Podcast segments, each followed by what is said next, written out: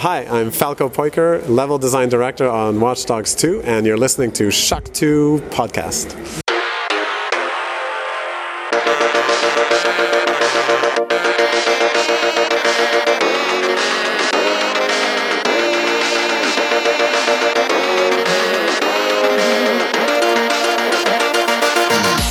Welcome to the Shock 2 podcast, your program for video games, comic books, movies, and much more.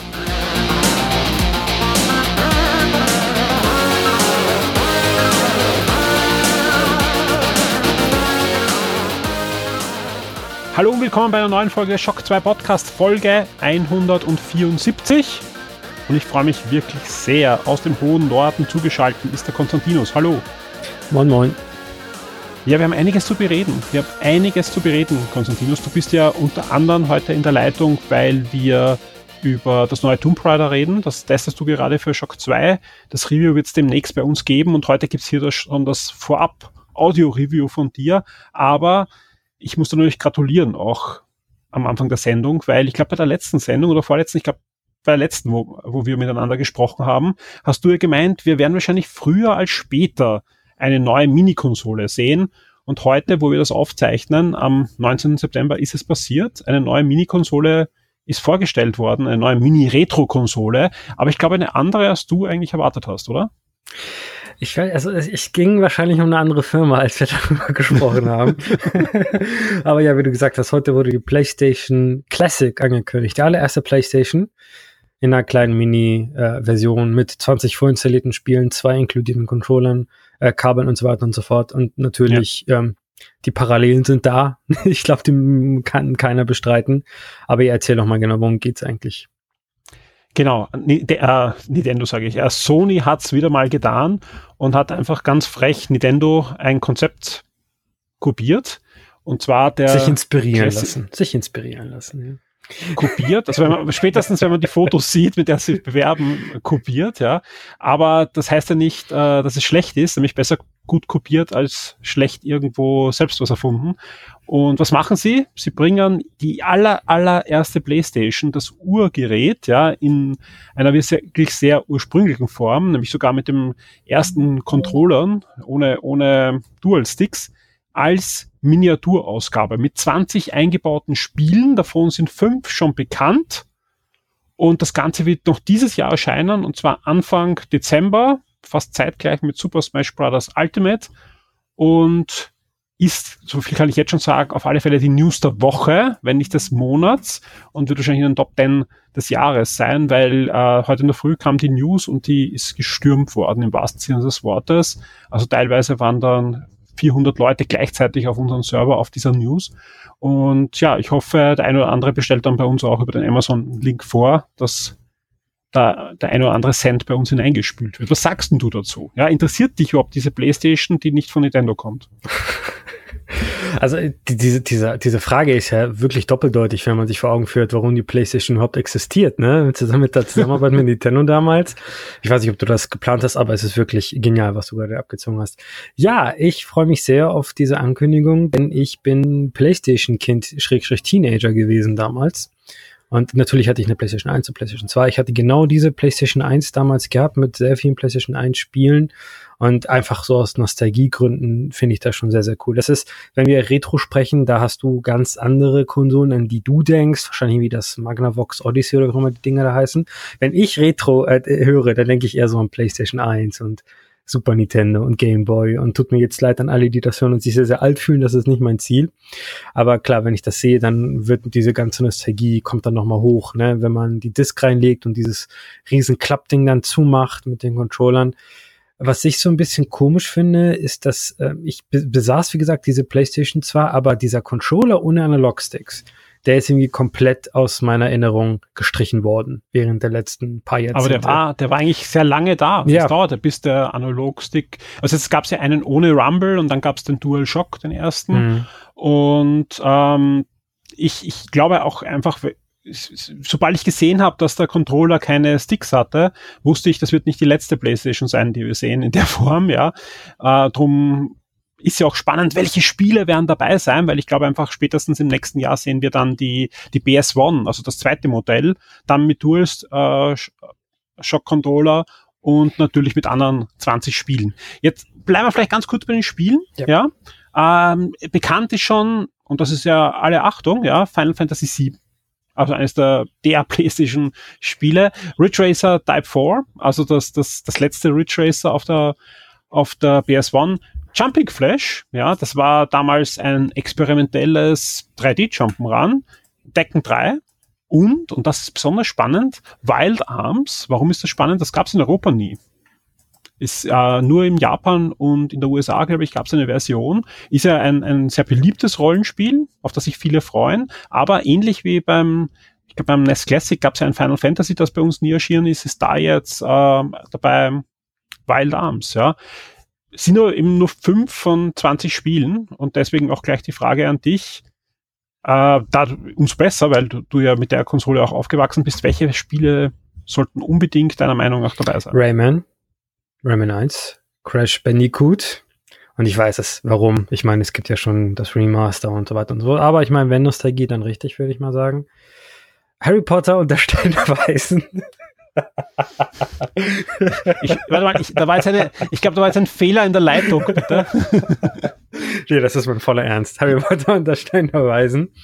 Ich glaube, das ist unspielbar. Jeder andere würde sagen Metal Gear Solid, ja. Jeder andere würde Metal Gear Solid sagen, aber nein, der Konstantinus sagt Nee, ich sage nicht Metal Gear Solid, dafür war ich zu jung damals. Äh, Harry Potter und der Stein der Weisen. Ja, und sonst, ähm, was auch immer da kommen mag. Also wie gesagt, diese, diese, diese Konsole an sich und das Wipeout vielleicht. Wie bitte? Wipeout. Ja, ja, zum Beispiel. Also, äh, das ist einfach so, so ein nostalgischer Wert. Und ich weiß auch selber, ich werde die Spiele wahrscheinlich nie wirklich dann spielen, selbst wenn die, selbst wenn die da drin wären.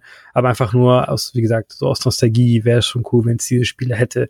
Das ist auch so, so ein kleiner Zeitmoment, dieses, diese Box einfach, die für eine gewisse Zeitperiode steht.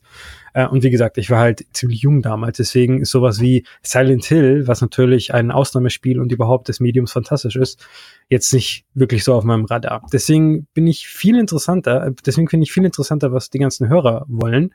Wir haben ja, du hast ja schon im Forum darum gefragt, da sind ziemlich sehr, sehr viele mhm. coole äh, Listen dabei.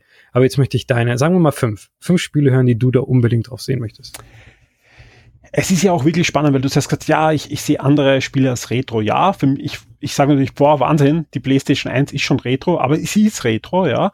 Aber ich verbinde natürlich mit der Konsole extrem viel. Warum? Das ist die erste Konsole, äh, die, also die erste Konsolengeneration, die wir eigentlich damals mit dem ersten Schockmagazin begleitet haben und die ja lange noch nachgewirkt hat, auch in die Consola D-Ära. Also wir haben die ersten Jahre Consola D sehr, sehr viele äh, PlayStation 1 Spiele nicht nur getestet, sondern auch oftmals am Cover gehabt. Ich erinnere mich an ein Driver 2 Cover zum Beispiel oder ähm, an ein C, wie hat das geheißen, C7, C12? Dieses, also ein, einer der letzten großen Projekte von Sony, auf alle Fälle ein Actionspiel, was so ein Contra in, in 3D war, so in der Art, ja. Ähm, Siphon Filter zum Beispiel, ja. Da gibt's so viele gute Spiele auf der PS1, wobei ich halt sagen muss, und das lese ich auch im Forum bei uns, und ich muss euch natürlich recht geben, ja, die PlayStation 1 ist wahrscheinlich die Konsole, deren Spiele von allen Konsolen am schlechtesten gealtert sind. Zusammen mit dem Sega Saturn in der 3D-Bereich, ja. Weil das war halt ein, das war halt die erste 3D-Konsole, das erste Mal echtes 3D, so richtig, ja. So, wo wirklich viel experimentiert wurde, ja. Also Jumping Flash ist zum Beispiel ein, ein, ein, ein Paradebeispiel, ja. Das Spiel ist halt äh, nicht so wie Super Mario 64 ein Third Person 3D, wir wir, wir schaffen, dass das wirklich schön und spielbar ist, sondern wirklich Ego-Perspektive Jump'n'Run und funktioniert nicht immer hundertprozentig, aber allein, dass sie es getraut haben, ja, ist einfach ein fantastischer Ansatz und da gibt's halt jede Menge Spiele, die aber heutzutage eben, da sie keine Korrektur der 3D-Polygone sind, ähm, schlecht gealtert sind. Zum Beispiel bei Rennspielen, ja, wenn man vorbeifährt an Häusern, kann es halt passieren, dass die Häuser hin und her wippen und so. Also gerade die erste und zweite Generation von Spielen auf der PS1, ja, was erwarte ich mir noch dabei? Auf alle Fälle hätte ich gern ein Wipeout, ja. Die meisten schreiben Wipeout 2097. Ich hätte gern Wipeout 3 Remix. Ja, das ist nämlich der dritte Teil mit den Strecken vom zweiten Teil, mit der Steuerung vom zweiten Teil äh, mit besserer Optik. Ja, also das für, für mich das beste iPad auf der BS1. Was sonst, ja, eben ein, ein Metal Gear Solid wäre schon, schon nett. Chrono Cross. Die eine oder andere ja, und die eine andere Sony-Perle. Sony selbst, Psygnosis, hat eine Menge an Spielen, wo es nie einen Nachfolger gab, ja, wo aber wirklich tolle Spielideen äh, ja, fast verloren gingen. Dadurch, dass das heute fast keiner mehr kennt, aber ich kann mich erinnern, es gab Monate, da haben wir von Sony selbst als Publisher 10, 20 Spiele bekommen zum Testen und da waren oft so, so kleine Perlen dabei. Zum Beispiel Oversea, das war ein Piratenabschießspiel. Das wird heute nicht mal das 5 Euro Indie-Spiel schaffen. Aber damals, das war schon cool, weil die Optik war gut, die Steuerung war gut. Und es hat, wer bei Multiplayer gespielt hat, sehr, sehr viel Spaß gemacht. Aber sonst erwarte ich mal ein Destruction Derby zum Beispiel. Ja, ein, eben ein Wipeout, dann ein Siphon-Filter wäre gut. Ja, ja, ich finde ja. hier, äh, und Twisted Metal. Ja, klar, Twisted Metal. Ja. Ich finde die Vorschläge von Chillmore Man im Forum ziemlich äh, solide. Final Fantasy 7, 8, Metal Gear Solid, Tomb Raider 1 und 2, Resident Evil 1 und 2, Legacy of Kane, Tekken 3 ist ja. bestätigt, Silent Hill, Castlevania Shadow ähm, of the Night und so weiter. Und Tony Hawk Pro Skater ist wahrscheinlich auch. Was ich jetzt aber interessant finde, du hast gerade gesagt, du glaubst, es kommt eine weitere Version mit 2020 Spielen. Das wäre ja schon mal anders als Nintendo. Es gibt eine zweite NES-Version oder SNES-Version, ich bin mir nicht ganz sicher, die es nur in Japan gibt, zu Jump Festa irgendwas, das ist dieser Anime-Verlag oder sowas oder Manga-Verlag. Mhm. Ähm, das heißt, genau. die haben bisher nur diese eine Sonderedition gemacht und diese, diese Vorhersage, die viele gemacht hatten früher, ja, da kommen halt SNES Mini 2, SNES Mini 3 mit 20 anderen Spielen, das ist noch nicht angekündigt und wenn ich mir so die Regale der Händler anschaue, ich glaube nicht, dass das kommt. Also am Anfang war das SNES Mini ja überall vergriffen, das SNES Mini, jetzt gab es Nachlieferungen und ich sehe wirklich große Stapel dieser Mini-Konsolen, die sich nicht mehr verkaufen, weil die Leute, die das halt haben wollen, die haben das oder mhm. die warten halt auf Weihnachten, um ein Geschenk zu machen oder sowas. Jetzt sagst du, weil die Analog-Sticks fehlen, glaubst du an zweiter Version und ich finde die Theorie ja durchaus äh, schlüssig, aber glaubst du, Sony und weil ja, viele. Und weil viele auch, glaube ich, mit dem anderen PlayStation-Design auch genauso ja. verbinden. So wie du sagst, mhm. das ist deine Konsole, mit der verbindest du alles, glaube ich halt, welche, die fünf mhm. Jahre jünger sind als du, denen ihre Playstation ganz anders ausgeschaut hat. Ja, ja, das, das stimme ich voll und ganz zu. Nur ich frage mich, wie viele Spiele gibt es, die so eine Mini-Konsole tragen können, wenn Sony mehrere davon machen möchte? Ja, 40 finden wir. Also ich glaube, wenn das machen wir es jetzt nicht, weil sonst dauert die Sendung zu lang. Aber ich, wir haben erst, ich habe jetzt vor kurzem eine BS1 äh, Sondersendung gemacht, die für alle VIPs noch im Archiv natürlich ist. Ja, mhm. äh, horcht dir an, das sind ich glaube, da reden wir mindestens über 50, 60, 70 Spiele, die alle verdient hätten, auf dieser Mini-Konsole zu sein. Die PS1 ist eine Konsole, das, die war so erfolgreich, da gab es so viele gute Spiele, so viele experimentelle Spiele und es wird eben nicht ein Resi 1 und 2 drauf sein. Oder es wird, es wird auch nur mindestens, ich glaube nicht, dass noch ein Final Fantasy drauf ist. Ja, und dann gibt's aber noch äh, diverse andere Serien, allein von Square, ja, Parasite Eve und, und, und, und, und Dino Crisis, Unimusha, Unimusha ist PS2, ähm, diverse, diverse Sachen, ja, also die, die, die, die, die uns jetzt auf Anhieb auch gar nicht einfallen. Also da, für zwei Konsolen gibt's genug. Also 40 Spiele finden wir auf alle Fälle, die da gut sind. Und da, da mache ich mir keine Sorgen. Ja, ich frage mich halt, wie wirklich äh, marktwirtschaftlich, wie viel Sinn das ergeben würde. Denn so NES und SNES-Grafiken, die halten sich immer noch ganz gut, aber PlayStation 1 hast du gerade selber gesagt, okay, vielleicht kaufen das die Leute dann, weil PlayStation 1 Nostalgie Retro, dann schließen sie das an ihre 4K-Fernseher, Beamer, sonst was an, ja. denken sich, was ist das denn hier? Ich werde das nie wieder spielen und dann kommt halt eine zweite Edition in den Markt und dann kauft dann das Recht keiner da bin ich, da bin ich halt deiner Meinung. Also nicht, das, das ist ja das, was wir öfter diskutieren und, und eben mit dir, mit dir auch schon öfter besprochen haben und wo ich auch bei dir bin. Und, und, du bist ja ein großer Fechter, der auch bei jeder Gelegenheit das Fähnchen nach oben hält, wenn jemand schreibt, künstliche Verknappung und du sagst, nein, ja, nein, nein, keine, Angst, ich, ich, ich mache das fast jetzt nicht auf. Ich mach, ich, ich mach das fast jetzt nicht auf. Ich, ich muss, ich muss aber das streifen, weil künstliche Verknappung, nein, richtige und konservative Bestellung, dass die Lagersteine nicht voll sind, ja, und das war ja Nintendo. Nintendo hat sich künstlich verknappt, sondern sie haben es verknappt, ja, aber nicht, nicht ja. künstlich, sondern sie haben es einfach so verknappt, dass sie gewusst haben, wir verkaufen das durch, das Lager ist leer und mhm. fertig. Sie haben halt nicht mit dem Ansturm anscheinend gerechnet, sie haben sich verkalkuliert, aber deswegen, mhm. die hätten einfach mehr verkaufen können. Und, und jetzt haben sie halt ein bisschen zu viel bestellt und darum sind jetzt die Mediamärkte noch voll mit, mit NES und Super NES. Wobei ich war heute zufälligerweise in einem Elektromarkt und so viele stehen bei uns nicht mehr rum. Also ich habe, ich hab zumindest im, im, in, der, in der Verkaufsfläche, kann auch sein, dass die schon weggeräumt worden sind und wieder ins Lager oder zurückgeschickt worden sind, mhm. aber ich habe gesehen, so circa fünf, sechs Super NES, 3 C64 und eine Handvoll NES, ja. Und der Preis ist auch schon wieder raufgegangen. Ja, also das ist äh, zum Beispiel bei dem Markt kann sein, ist mhm. überhaupt keine, ja. keine, keine Übersicht, ja. Und ich glaube ja. einfach, dass alle, die jetzt sagen, boah, hätte ich es nur nicht gekauft und so weiter, ja.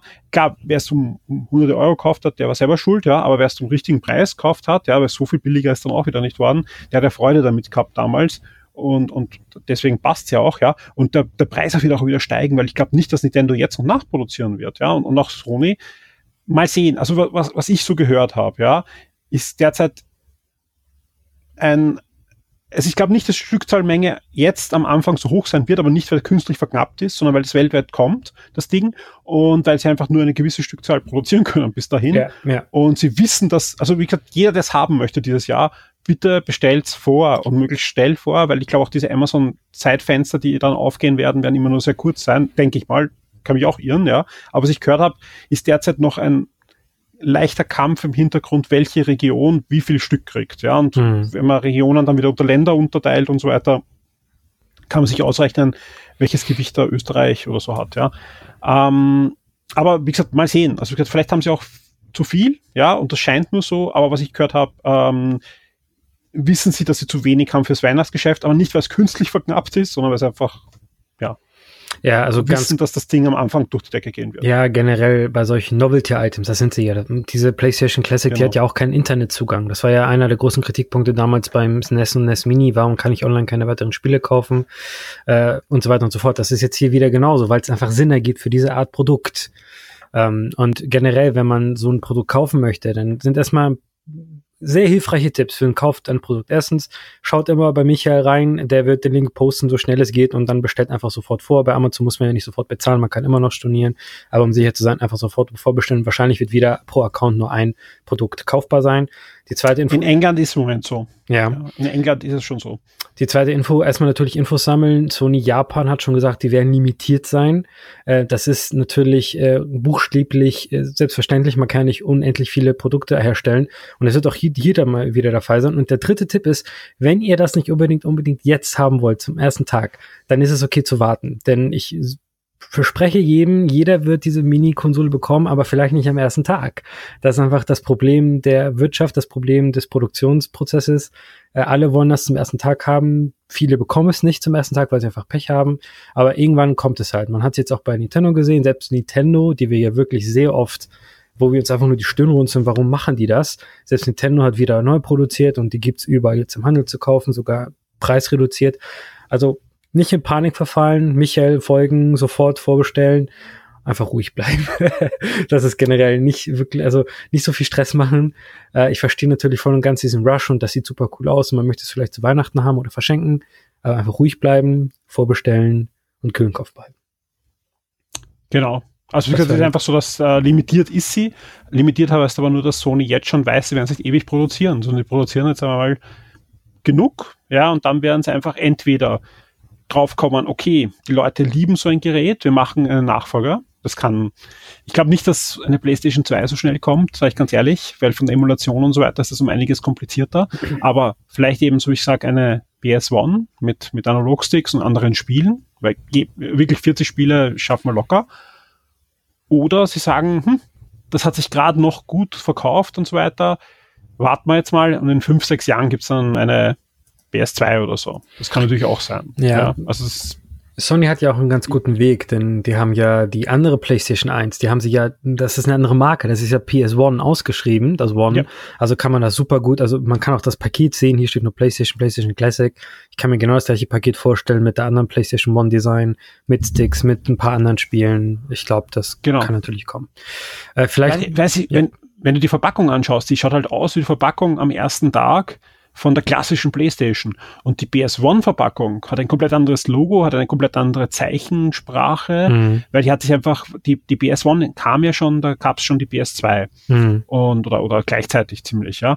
Und der Plan war ja einfach da ja auch zu sagen, okay, Leute, ja, ihr seid mit der PlayStation aufgewachsen, jetzt geben wir euch The Real Thing mit DVD-Player für euch im Wohnzimmer, Erwachsene, und schaut, eure Kinder, denen gebt ihr entweder die Playstation, die klassische Playstation, wandert ins Kinderzimmer, oder wenn die nicht mehr dafür tauglich ist, da habt ihr eine günstige PS1, die wandert auch ins Kinderzimmer. Und dann kann man ja auch da, das war ja auch die Zeit, wo dann Sony einen Deal geschlossen hat mit Disney und alle Disney-Videospiele exklusiv für PlayStation kamen.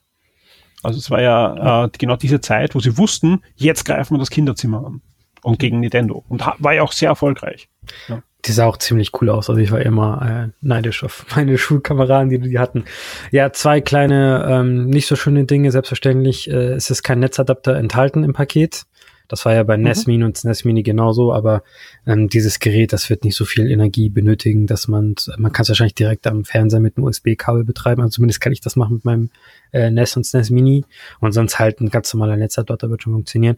Und der andere so, der kleine Zacken in dieser ganzen Geschichte ist natürlich, dass man keine PlayStation 1 Spiele auf der PlayStation 4 spielen kann. Ähm, da kommen jetzt natürlich ganz viele Theorien, ja, Sony hat das absichtlich gemacht, damit sie halt diese PlayStation 1 Mini verkaufen können. Ich möchte nicht wirklich auf diese Theorien eingehen. Äh, möchtest du was dazu sagen? Ich, ja, ich kann natürlich was dazu sagen, es ist Bullshit. Also das glaube ich. Also ich meine, es ist schade. Ja. Ich, ich, bin, ich, bin gro ich bin großer Fan von, von, ähm, von Abwärtskompatibilität und ich finde auch die Tweets, die Microsoft heute von Stapel gelassen hat, äh, amüsant, weil sie einfach schön sind. Ja, sie sagen halt, bei uns können sie alle Retro-Spiele spielen auf der ähm, Xbox One. Nein, was, was halt gegen diese Theorie natürlich spricht, ist, dann hätten sie jetzt eine Retro-Konsole rausgebracht, die irgendwie erweiterbar ist. Also wo es entweder Module gibt, wo ich wieder 20 Spiele reinstecken kann oder online was kaufen kann oder, oder, oder. Aber es sind eben nur 20 Spiele und egal wie gut diese 20 Spiele sind, jeder von uns, ja, du wirst kein Harry Potter wahrscheinlich kriegen, jeder von uns hätte gerne noch Die andere PS1-Spiele. Ja. Also, das, selbst wenn, Nein, also wenn, wenn, wenn Sony einfach Lust hätte, ja, mit PS1-Spielen noch Geld zu machen, weil es hat ja auf der PS3 auch funktioniert, ja. Auf der PS3 konnte ich im PSN Store PS1-Spiele kaufen. Die liefen dann auf der Vita, die liefen auf der PS3. Das ging ja, ja. Also sie hätten nur den Emulator ähm, schreiben müssen, dann hätten sie über PSN verkaufen können. Da gibt's mehr als 20 PS1-Spiele im PSN Store, die ich heute noch kaufen kann. Also das ist ein, nein, das glaube ich nicht. Vor allem jeder kann seine PS3 ja anschließen und da nicht nur die die, die Sachen kaufen, sondern du kannst ja in jede PS3, egal welche Generation, eine PS1-Disc einlegen und die abspielen. Ja. ja, es funktioniert ja. Bei der PS4 geht's nicht, da gebe ich dir recht, ja, aber nicht, weil die, die Classic jetzt kommt, ja, weil das sind nur 20 Spiele. Also es ist einfach, es würde nicht stören, es würde kein, keine keiner eine, eine Classic nicht kaufen, wenn es auf der PS4 laufen würden, ja. Weil keiner kauft sich ja die, die Classic, um da seine fünf Lieblingsspiele zu spielen, sondern jeder, weil er den Formfaktor mag, weil er sich gerne in die Vitrine spielt und weil er es halt ganz einfach hier und wieder anstecken will, zu Freunden mitnehmen kann und einen coolen Abend verbringen kann. Weil ja, jeder hat, also auch gesagt, dass man jetzt anschließen und so weiter.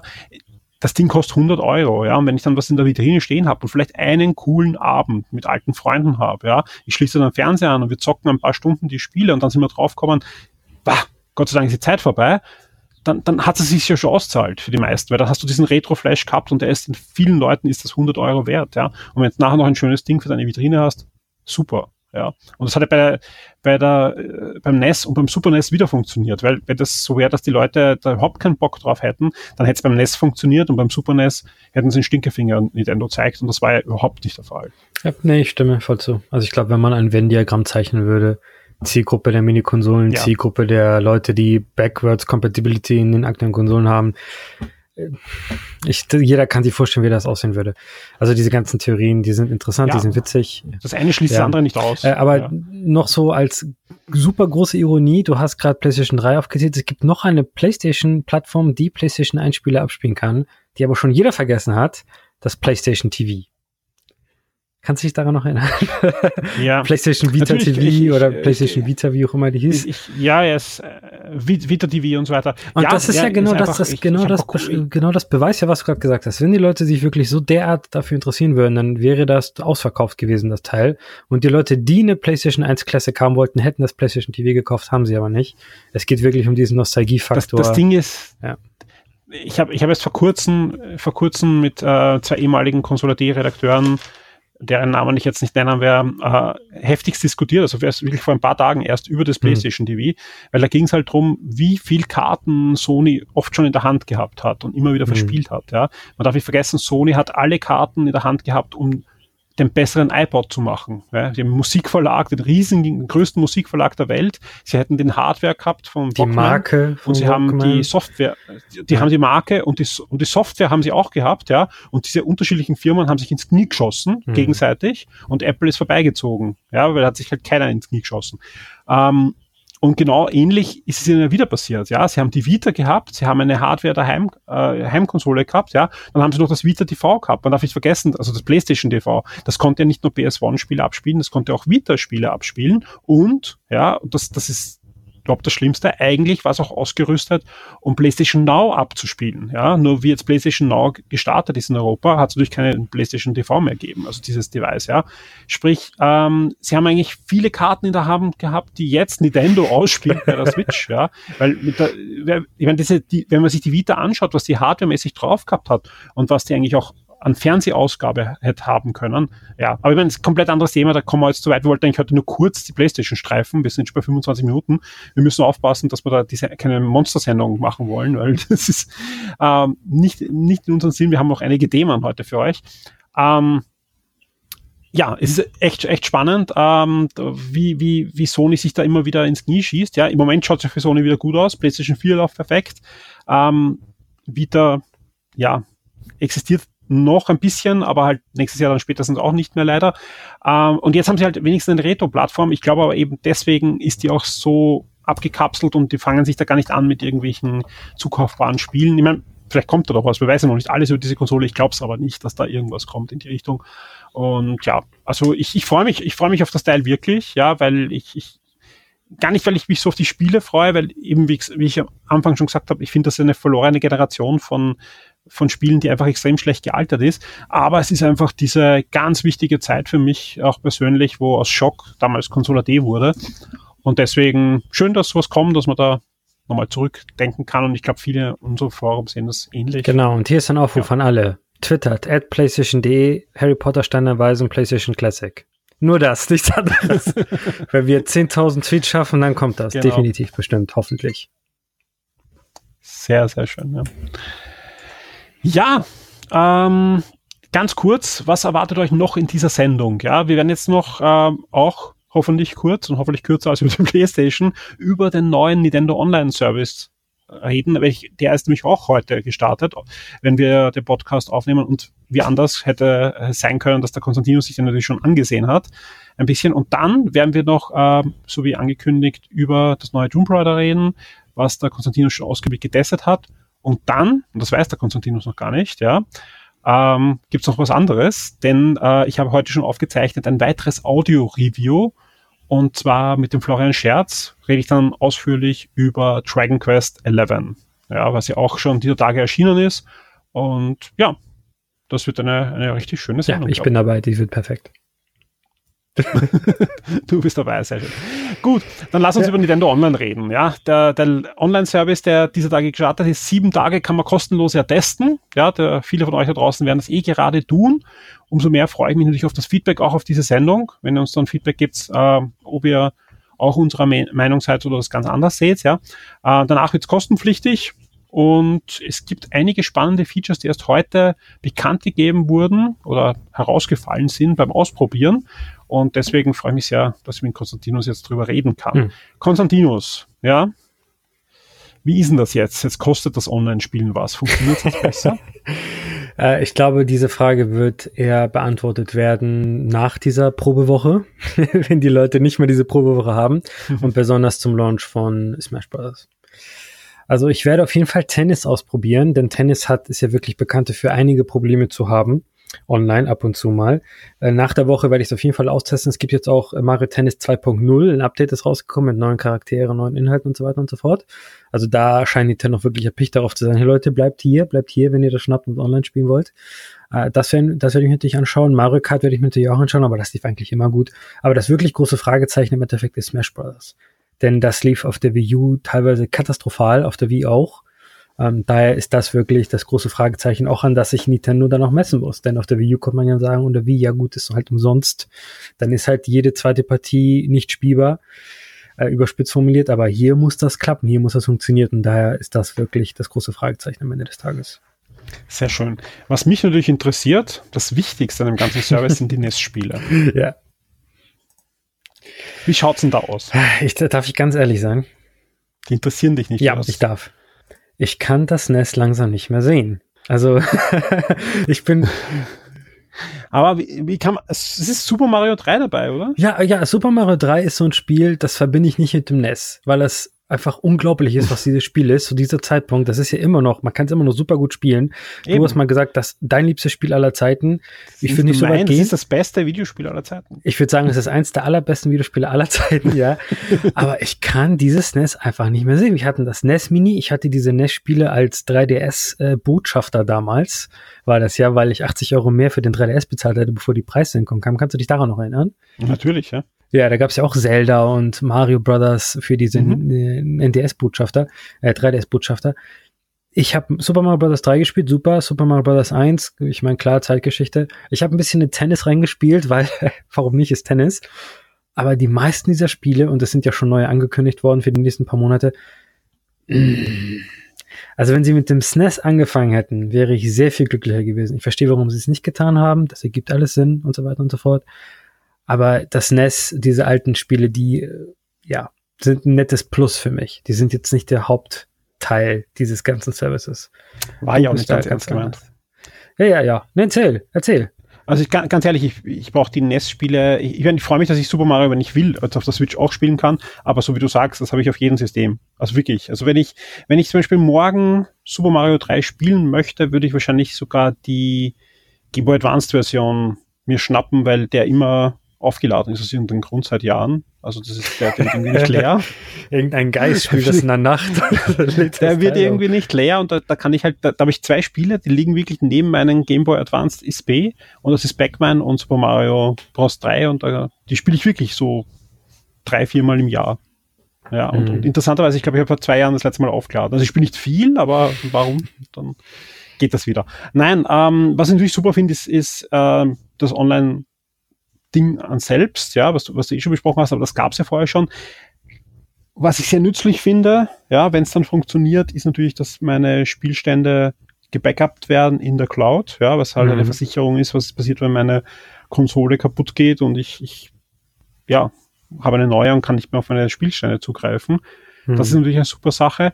Was ich noch nicht ganz verstanden habe, und da würde ich jetzt gerne noch mit dir äh, plaudern, was ihm sonst heute rausgefallen ist, anscheinend kann ich jetzt plötzlich dann doch Spiele, die ich digital gekauft habe, zumindest in meiner Familie weitergeben? Wie schaut's da aus? Oder habe ich das falsch gelesen? Ich habe ich hab halt wirklich, der Tag war heute ziemlich stressig mit der Playstation und so, ja. Mm, mm. Ähm, um, ich habe es noch nicht selber ausprobieren können, aber um was geht's da? Gibt es da ein Family Sharing? Ja, also zusammen mit Nintendo Switch Online ist auch die Switch, das Switch OS 6.0 erschienen. Und das, die beste, das absolut beste Update ist, man kann mehrere Bilder jetzt auf Twitter teilen und auf Facebook und sonst was, glaube ich, also Twitter. Äh, mehrere Screenshots, vier Screenshots kann man teilen pro Tweet. Also Goldsternchen dahinter, genau das wollen wir ja. Und die andere Geschichte ist diese Art Family Sharing, die du gerade erwähnt hast. Man kann, wenn man eine zweite Switch hat, kann man sich auf dieser zweiten Switch mit seinem Account einloggen das war früher nicht möglich, dass man auf zwei mhm. Switches gleichzeitig einen Account haben konnte. Und mit diesem Account kann man dann die digitalen Käufe einfach nochmal runterladen und spielen, solange die eigentliche Hauptswitch gerade inaktiv ist. Also es kann nicht funktionieren, meines Verständnisses nach, denn diese Family Sharing Geschichten sind immer hochkompliziert, äh, was auch Sinn ergibt. Man, manche teilen sich dann wahrscheinlich einfach alle Spiele und also benutzen sie doppelt, auch wenn sie nur einmal gekauft wurden. Aber die Theorie ist zumindest, dass zum Beispiel deine Tochter hat jetzt eine Switch, du hast deine ganzen Spiele gekauft, loggst dich auf der Switch deiner Tochter ein, deine mhm. eigene Switch ist offline, du spielst mit der Switch deiner Tochter deine Spiele. Und soweit ich das verstanden habe, musst du das ja nicht selber spielen, denn alle Spiele auf einer Switch können ja von allen Accounts gespielt werden. Das ist jetzt ähm, natürlich ziemlich praktisch. Also deine Tochter könnte wahrscheinlich mit ihrem eigenen Account dann die Spiele spielen, die du. Das, das ging bis jetzt nicht. Nein, nein, bis jetzt konntest du dich nicht auf zwei Switches gleichzeitig mit einem Account einloggen. Das ging nicht. Auch wenn der andere ausgeschalten war? Ja, das ging irgendwie nicht, keine Ahnung. Also ich glaube, die war einfach Okay, verbunden na, ich, mit der glaub- ich Hardware. glaub, was ich noch nicht verstehe, aber wir sind jetzt ein bisschen auf dünnem Eis, weil wir haben das beide wahrscheinlich noch nicht so getestet und so, ja. Ähm, aber wenn, wenn das so ist, wie du sagst, ja, ist es. Ich habe eine Switch, meine Tochter hat eine Switch. Hatte nicht, aber jetzt rein hypothetisch, ja. Ja. Und äh, ich kaufe mir das neue Mario Party. Mhm. Und sie würde es gern spielen. Ja, dann logge ich mich bei ihr ein. Sie ladet Mario Party runter und kann das spielen. Aber nur solange ich meine Switch ausgeschalten lasse. Wenn ich meine Switch einschalte und nicht Mario Party spiele, sondern Sonic Mania, kann sie trotzdem Mario Party nicht mehr spielen. Das ist meines Verständnisses nach korrekt, ja. Okay, da bin ich, also wie gesagt, dünnes Eis noch, ja. Mhm. Das, das würde ich überhaupt nicht sinnvoll erachten, vielleicht ganz ehrlich, ja. Aber Nintendo, wahrscheinlich gibt's ja eh demnächst, also wenn ihr wahrscheinlich den Podcast hört, gibt's da schon wieder zehn News, ja, die das irgendwie aufklären werden und sich beschweren werden oder nicht beschweren werden. Also, aber trotzdem spannend, dass sie zumindest anscheinend, ja, ich glaube, da sind wir uns beide einig, sowas wie Family Sharing angehen. Ja, noch nicht perfekt Ja, am Anfang, aber wir kennen Nintendo, da braucht alles ein bisschen länger, aber wenn es dann mal funktioniert, dann manchmal auch richtig. Ja, das, das ist ja ein wirklich komischer Schwarzmarkt entstanden auf der Playstation. Wenn man versucht, solche Spiele online billig zu kaufen, dann bekommt man oft gar nicht das Spiel an sich angeboten, sondern einen Account, der geteilt wird. Also man bekommt Zugangsdaten zu einem Account, den loggt man, mit dem loggt man sich dann irgendwie auf seine eigene Playstation ein und da dieser Account diese ganzen Spiele gekauft hat, kann man die auch spielen, weil man irgendwie diesen Account shared mit ganz vielen anderen. Also das kann wirklich sehr schnell in die dubiose Ecke eintauchen. Ähm, ich traue Nintendo auch nicht wirklich Das- zu, dass sie so viel drüber nachgedacht haben oder dass sie genau alles jetzt geklärt haben und gelöst haben. Wie gesagt, Sony, die machen das ja schon seit einigen Jahren und das ist jetzt kein einfaches Prozedere, was da passiert. Aber zumindest, dass sie wirklich diesen Schritt eingehen, ist natürlich sehr, sehr gut. Aber es wäre ja ziemlich technisch einfach, wenn man sagt, okay, man macht Family Sharing und Family heißt, die müssen alle im gleichen WLAN sein. Aber dann kann ich die Spiele halt spielen. Ja, Ja, weil es ist ja, ich glaube, da, es, ja. es, es wäre ja auch nicht schlimm, wenn ich eben ein Mario Party kaufe und ich spiele es auf zwei Geräten gleichzeitig. Huhu, in einem Netz. Ich glaube, die Ja. Idee ist auch, dass wenn man halt zu einem Freund hingeht oder zur Familie besucht und einfach seinen Mhm. Account mitnehmen kann und hey, ich habe Mario Kart gekauft, Ja, klar, digital, ich natürlich. lade runter, dann spielen wir das zusammen. Das ist wahrscheinlich die Idee. Also Nintendo plant jetzt nicht, dass äh, die nur noch einmal Mario Kart verkaufen und äh, zehn Leute können das spielen, sowieso nicht. Aber äh, ja, ich glaube, das ist die Idee. Ob, wie das genau funktionieren wird, Wie viel kostet, ob man Nein, das machen kann. Nee, nee, ja, ich habe nichts anderes. Ja, wie, wie das funktioniert, werden wir ja sehen. Ja, Frage. wie viel kostet der Online-Dienst in fünf Jahren? Hm, das ist eine sehr interessante Frage, die ich jetzt nicht beantworten werde. Aber wir können dir sagen, wie viel das jetzt kostet. Also im Jahr kostet 20 Euro, im Monat glaube ich 4 Euro oder 5 Euro. Man kann Mhm. aber auch äh, einen Familienaccount errichten, mit dem bis zu acht Leute einen Betrag bezahlen müssen. Das sind 35 Euro im Jahr. Das heißt, wenn man eine Familie mit sieben anderen Mitgliedern hat, die alle eine Switch haben, zufälligerweise, kann man viel, viel, viel Geld sparen, wenn man halt statt 20 Euro die knapp 5 Euro bezahlen muss. Wenn man eine Familie ist, Andere selbstverständlich. Frage. Ja. Andere Frage, was müsste Nintendo hineinpacken, dass du 50 Euro zahlst oder vielleicht sogar 100 im Jahr? 100 gar, also nee, das geht gar nicht. Ich bezahle keine 100 Naja, Euro für. Ähm, Wie viel zahlst du für Netflix im Jahr?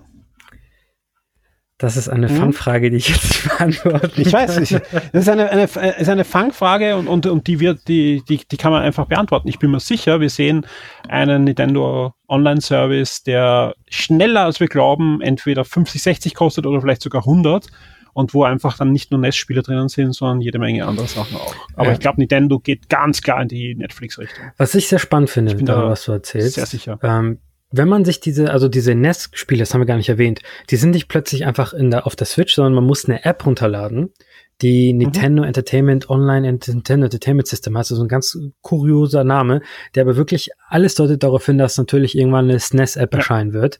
Das heißt, das sind so wirklich in sich geschlossene Pakete. Und seit dieser Nintendo Online-Ankündigung und NES Online-Ankündigung gibt es so viele Leute, die im Internet sagen, okay, 20 Euro ist ja nicht wirklich viel im Jahr und das stimmt auch, das ist nicht wirklich viel, aber dafür wird auch viel weniger geboten als bei Xbox und PlayStation. Aber was wäre denn, wenn Nintendo sagt, okay, ihr habt jetzt SNES Online für 20 Euro, wenn ihr 10 Euro mehr bezahlt, bekommt ihr auch noch SNES Online dazu. Als ähm, einfach wie so à la carte Geschichten bei Online-Abos eine Zusatzoption, so ein Zusatzticket oder sowas. Ja. Und so. Wie du es auch bei, bei, bei Amazon Prime zum Beispiel hast. Bei Amazon Prime hast du ja deine Filme und so. Kannst du natürlich auch einzelne Filme kaufen oder auch Sender dazu buchen mit deiner eigenen Bibliothek wieder. Ja, die Channels, ne, und solche Geschichten. Genau. Oder bei Sky. Also ich glaube, das immer, ich, ich glaube, ich glaube, Nintendo ist da ganz klar und ziemlich schnell unterwegs auf einen Netflix-Weg. Weil so wie, und, und vor allem du bist der beste Argumentationsbasis für mich immer, weil du hast mir schon so oft gepredigt, Nintendo hasst es, Spiele zu verkaufen. ja, weil, sie, weil äh, wenn sie ein Spiel verkauft haben, ist es entwertet. Und deswegen, und das, das tönt jedes Mal, wenn ich, wenn ich irgendwas sehe in Richtung Spiele vermieten, Abo-Service, denke ich mal, boah, der Konstantinus hat recht. Nintendo hasst es einfach richtig, dass du 60 Euro hinlegst, ja, das wollen die eigentlich gar nicht, weil dann hast du das Spiel und, und kannst ohne Einwerfen es spielen, ja, weil alle, alle äh, sagen immer Nintendo, dieser glorreiche Beispiel an äh, noch nicht 1000 DLCs und kein Free-to-Play, aber in Wirklichkeit, wenn du dir anschaust, wie sie das verachten, ja, eben, darum gibt's keine Virtual-Konsole mehr, weil sie einfach das gar nicht wollen, dass sie ein altes Spiel da raushauen, sondern wenn, dann solltest du das mieten und kannst halt auf Zeit spielen und wenn du das länger spielen willst, dann darfst du wieder einhauen. Weil in Wirklichkeit zahlst du jetzt nicht 20 Euro ähm, für, für die NES-Spiele, sondern du zahlst halt für ein Jahr. Und wenn ich nächstes Jahr Super Mario 3 wieder spielen will, dann darf ich wieder 20 Euro zahlen. Das freut Nintendo natürlich sehr. Ja, diese Abo-Geschichte sind generell. Also man kann auch im App Store ja ganz gut sehen, viele Apps schwenken jetzt auf Abo um. Also keine einzelne In-App-Purchase oder keine einzelne Purchase mehr, sondern ja. du hast halt ein Abonnement. Ja, ich ja. habe eine App für Notizen auf dem Tablet, die kostet 10 Euro im Jahr. Das ergibt viel mehr Sinn, als einfach einmal zu sagen, hier kaufst du es einmal und das war's. Das kann natürlich noch raubkopiert werden und so weiter und so fort. Ja, liegt aber auch dran, dass es bei den, beim, beim, Apple App Store zum Beispiel auch so ist, dass du keine Abo-Preise, also keine, nicht Abo-Preise, also keine Update-Preise machen kannst. Mhm. Ja. Und, und äh, es gibt ja oft genug Apps, zum Beispiel Podcast-Player oder, oder eben Notizen-Apps und so weiter, die gefallen dir und, und du, du verwendest das jeden Tag von früh bis spät, aber du kannst eigentlich dem Entwickler nur einmal was bezahlen, weil wenn er ein Update macht, muss wieder eine eigene App reinstellen und das kauft wieder fast keiner, weil eigentlich jeder sagt, er will eh diese App weiterverwenden. Und drum, ich bin jetzt nicht der große Mega-Fan, dass jetzt plötzlich alles ein Abo ist, aber ich habe auch zwei, drei so Software-Abos, wo ich halt sage, okay, ich will, dass die weiter existieren. Ja, weil ja auch, es ist eh, es ist wie bei uns, ja, bei, bei, bei Shock 2 VIP, ja. Wenn wir keine VIPs hätten, wird Shock 2 nicht mehr geben. Und umso mehr sagen, hey, ich will, dass weiterhin ein Forum gibt, eine Webseite und Podcasts, ähm, umso mehr können wir dann auch wirklich davon umsetzen. Ja. Das ist genauso bei der Software. Ich will halt, dass der Podcast-Player auch in zwei Jahren noch neue Features kriegt und, und am State of the Art ist. Dann muss ich halt hin und wieder wenigstens was reinhauen, weil sonst wird der Entwickler irgendwann sagen, ja, ich habe jetzt so und so viel verkauft, konnte so und so lange davon leben, aber irgendwann muss ich mir jetzt einen neuen Job suchen und das ist das Problem. Ja. Und drum zweischneidiges Schwert mit den ganzen Abos, aber in Wirklichkeit, es sichert halt extrem ab, dass der Dienst, die Software, die Webseite oder was auch immer auch morgen noch für mich da ist. Und wenn man das das wert ist, dann finde ich das schon noch eine ja, gute Sache. Man kann noch dazu hinzufügen, ähm, wenn das kein Abo wäre, diese NES-Geschichte, dann würde das nicht 20 Euro im Jahr kosten. Also wenn man alle diese NES-Spiele kaufen wollen würde, wenn man genau diese 20 haben will, warum auch immer, dann würde das keine 20 mhm. Euro im Jahr. Also das kann man absolut garantieren. Denn genau wie du gesagt hast, Nintendo hasst es, Spiele zu entwerten. Das ist genau das, was sie auf allen möglichen Art und Weisen einfach verhindern wollen weil die Marke Nintendo steht für Wert, die steht für Preisstabilität. Ein Mario, das kostet heute 60 Euro, das kostet immer noch in einem Jahr immer noch 60, 50 äh, Euro. In einer Zeit, in der, wenn ein Spiel rauskommt, es nach zwei Wochen nur noch die Hälfte kostet, was halt, wo nicht Nintendo draufsteht. Man kann auch zum Beispiel so Destiny 2, ja, das war ja letztes Jahr ein AAA-Spiel, das wurde jetzt für PlayStation Plus einfach mal rausgegeben und das ja. war in einem Humble Bundle für 0 Euro halt irgendwie, äh, naja, 0 Euro, man muss ja 10 Euro monthly oder sowas bezahlen. Also diese ganzen Geschichten, die deuten wirklich auch darauf hin, dass diese Preisstabilität, die ist wirklich sehr, sehr viel Geld wert. Ähm, das ist einfach so. Das ist ein sehr guter Vorteil, den Nintendo sich bewahren möchte. Und ich kann auch selber ganz persönlich sagen, wenn's äh, dieses Abo nicht gäbe, dann hätte ich jetzt keine 20 NES-Spiele auf meiner Switch. Dann hätte ich vielleicht vielleicht Super Mario Bros. 3 gekauft, wenn es 5 Euro gekostet hätte oder so. Hätte es aber nicht. Also ganz dick unterstrichen hätte es ja. nicht. Aber selbst also auf gar keinen Fall. Ich hätte nicht Grandia oder so ein American Football Spiel jetzt auf meiner Switch, äh, die ich mir vielleicht anschauen werde. Ich meine, wer weiß, und auch nicht Tennis und so. Von daher greift das schon ganz gut, was Nintendo da versucht. Und man darf auch nicht vergessen, Japan, die haben mit Abos auch ganz viel Erfahrung, zum Beispiel Karaoke. Ähm, das kauft man in Japan nicht. Man kauft sich einfach ein Tagesticket oder ein Monatsticket oder halt ein Abo und dann singt man halt Karaoke für eine gewisse Zeit und dann ist das Abo vorbei und man hat alle Lieder verloren. Das ist einfach so diese schnelllebige Kultur, dieses ich muss nicht mehr alles besitzen, es geht eher um Komfort und Stichwort Komfort. Gut, es macht, ja. das macht ja Ubisoft auch mit dem äh, Just Dance Abo und so. Ja, also es gibt's auch. Man Da kann, kann ich auch zugreifen auf eine riesen, riesen Bibliothek, aber ich kann es halt nur zeitmäßig. Ja, oder man kauft Und halt Just Dance. Songs. Kann ich auch ja, kaufen Das irgendwie. geht ja auch. Aber auch Genau. Stichwort Komfort, du stimmst mir zu, diese NES-App ist fantastisch, wenn es darum geht, wie snappy und schnell die ist. Ja. Also ähm, der, Ja, der, das Stichwort Netflix läuft ganz gut im Internet. Netflix, also Genau, weil du, du, du siehst, du, du siehst es halt und denkst ja, hm, wenn da jetzt noch Super NES wäre und vielleicht ein 64, uh, da auf dem Platz hätte ich gerne meine Gamecube-Spiele. Dann denkst du dir, hey, das wäre auch schon 50, 60 Euro wert, wenn ich da bis zum Gamecube. Es kommt auf drauf an. Ich Highlights bin zugreifen jetzt schon sehr genervt davon, dass Nintendo nur jeden Monat nur drei Spiele veröffentlicht. Also ich kenn, ich kann mich an die Wii-Zeiten erinnern, ich kann mich an, nicht Wii, an die Wii Virtual Console, Ja, 3DS Virtual Console. Diese Pressemitteilung jeden Monat hier, das sind die fünf Virtual Console Spiele des Monats. Davon waren ein halber Ja. vielleicht interessant. Die Highlights kamen halt irgendwie alle fünf Monate kam ein Highlight-Spiel raus. Da habe ich keine Lust mehr drauf. Also äh, mit, mit, Aber es kommen ja diese Woche ist auch angekündigt worden, die Sega Mega Drive Classics. Fünf, über 50 Spiele für 30 Euro auf der Switch. ich, Noch ich dieses kann Jahr. meine, äh, meine Freude kaum in Züge halten. Ich freue mich, ich freue mich, obwohl ich, obwohl ich schon auf der PS4 besitze, ist das eine, ein, ein, eine Kaufüberlegung nochmal auf der Switch, weil dann kann ich halt unterwegs spielen. Wirklich, sind wirklich schöne Spiele dabei, allein die ganzen Shining-Spiele. Aber das würde es wirklich zu weit führen, ja. Deswegen noch eine letzte Fangfrage. Ich habe da nicht rauskitzeln können, wann sie den Preis erhöhen, aber ich möchte gerne wissen, wann sehen wir die Super Nintendo-Spiele? Wie lange wird's da dauern? Nächstes Jahr zu Ostern oder Ich glaube, das ist eine große Nintendo Direct Ankündigung irgendwann mal. Ich glaube fürs erste, September 2019. ich glaube fürs erste, vielleicht ja, oder vielleicht, vielleicht nächstes Jahr ist ja Gameboy Jubiläum. Vielleicht sagen die, egal Zeitperiode, Zeitachse, Ja. wir machen jetzt Gameboy. Das kann natürlich auch sein. Oder sie haben irgendwas anderes geplant für den Gameboy, man weiß es natürlich nicht. Äh, ja, ich, ich glaube aber einfach ganz betriebswirtschaftlich gesehen wird sich Nintendo jetzt erstmal einfach die Zahl angucken.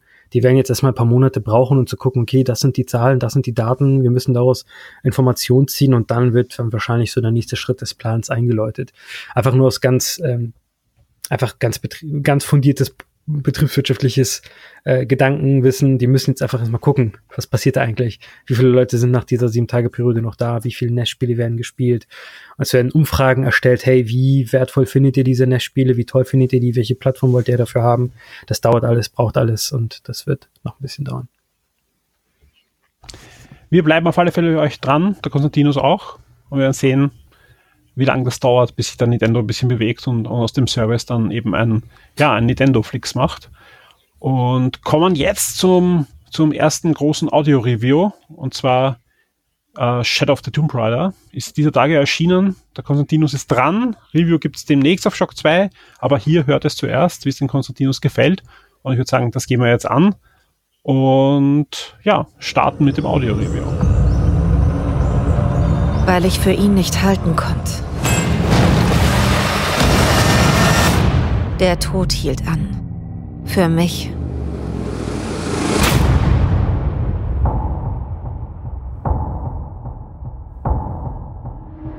Sein Wagen war nur für uns zwei. Für jetzt und ewiglich. Wir hielten an dem Haus, das schien. Bloß Wölbung der Natur. Sogar das Dach war kaum zu sehen. Der Sims die Erde nur. Jahrhunderte vergingen und schnell, noch schneller als die Zeit. Du hast den Schlüssel entfernt und dadurch die Apokalypse ausgelöst. Ja, Shadow of the Tomb Raider ist unser Audio-Review. Das ist der dritte Teil der, ich glaube, die nennen sie Reboot-Trilogie von Tomb Raider, die ja mit Tomb Raider in 2013 begann. Dann gab's Rise of the Tomb Raider und jetzt gibt's Shadow of the Tomb Raider. Also was die Titel angeht, da könnten die doch ein bisschen äh, was Interessanteres planen. Aber nun ja, es ist das Finale der Tomb Raider Trilogie. Hier erfahrt man endlich, wie Lara Croft zum Tomb Raider wird. Das ist so ein Zitat, was Square Enix voll auf dem Marketing benutzt hat.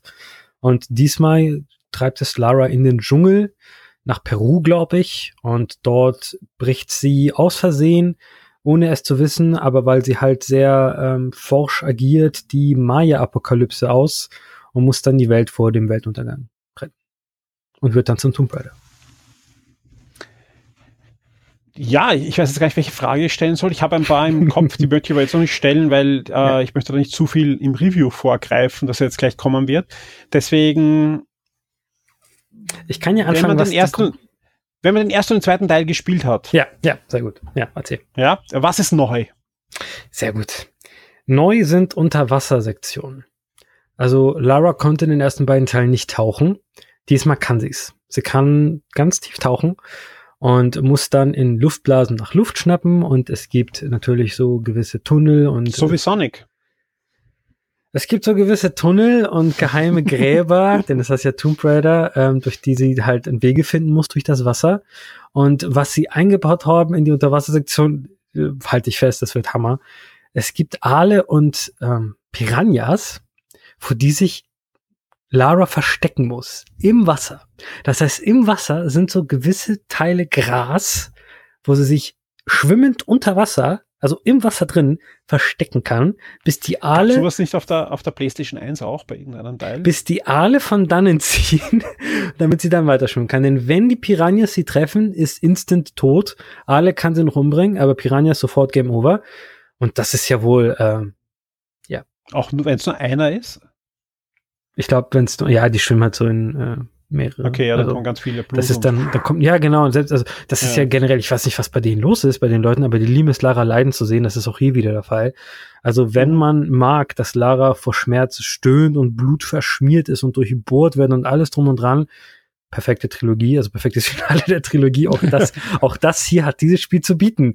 Also das scheint, ich, ich würde jetzt gerne wirklich mal diese Design-Meetings da hören, wo das so entschieden wird. Wie schmerzen wir Laura dieses Mal? Und das ist wahrscheinlich so eine Liste und nee, das ist zu brutal, nee, das ist nicht brutal genug. Also das ist wirklich äh, sehr interessant, was da passiert. Aber ja, das ist tatsächlich so die größte Neuerung, die es in diesem Spiel gibt. Und die andere, was halt immer angeführt wird, das ist das Finale und die, das Ende der emotionalen Reise der Lara Croft von der kleinen jungen Archäologin zum Killerroboter äh, und Tomb Raider.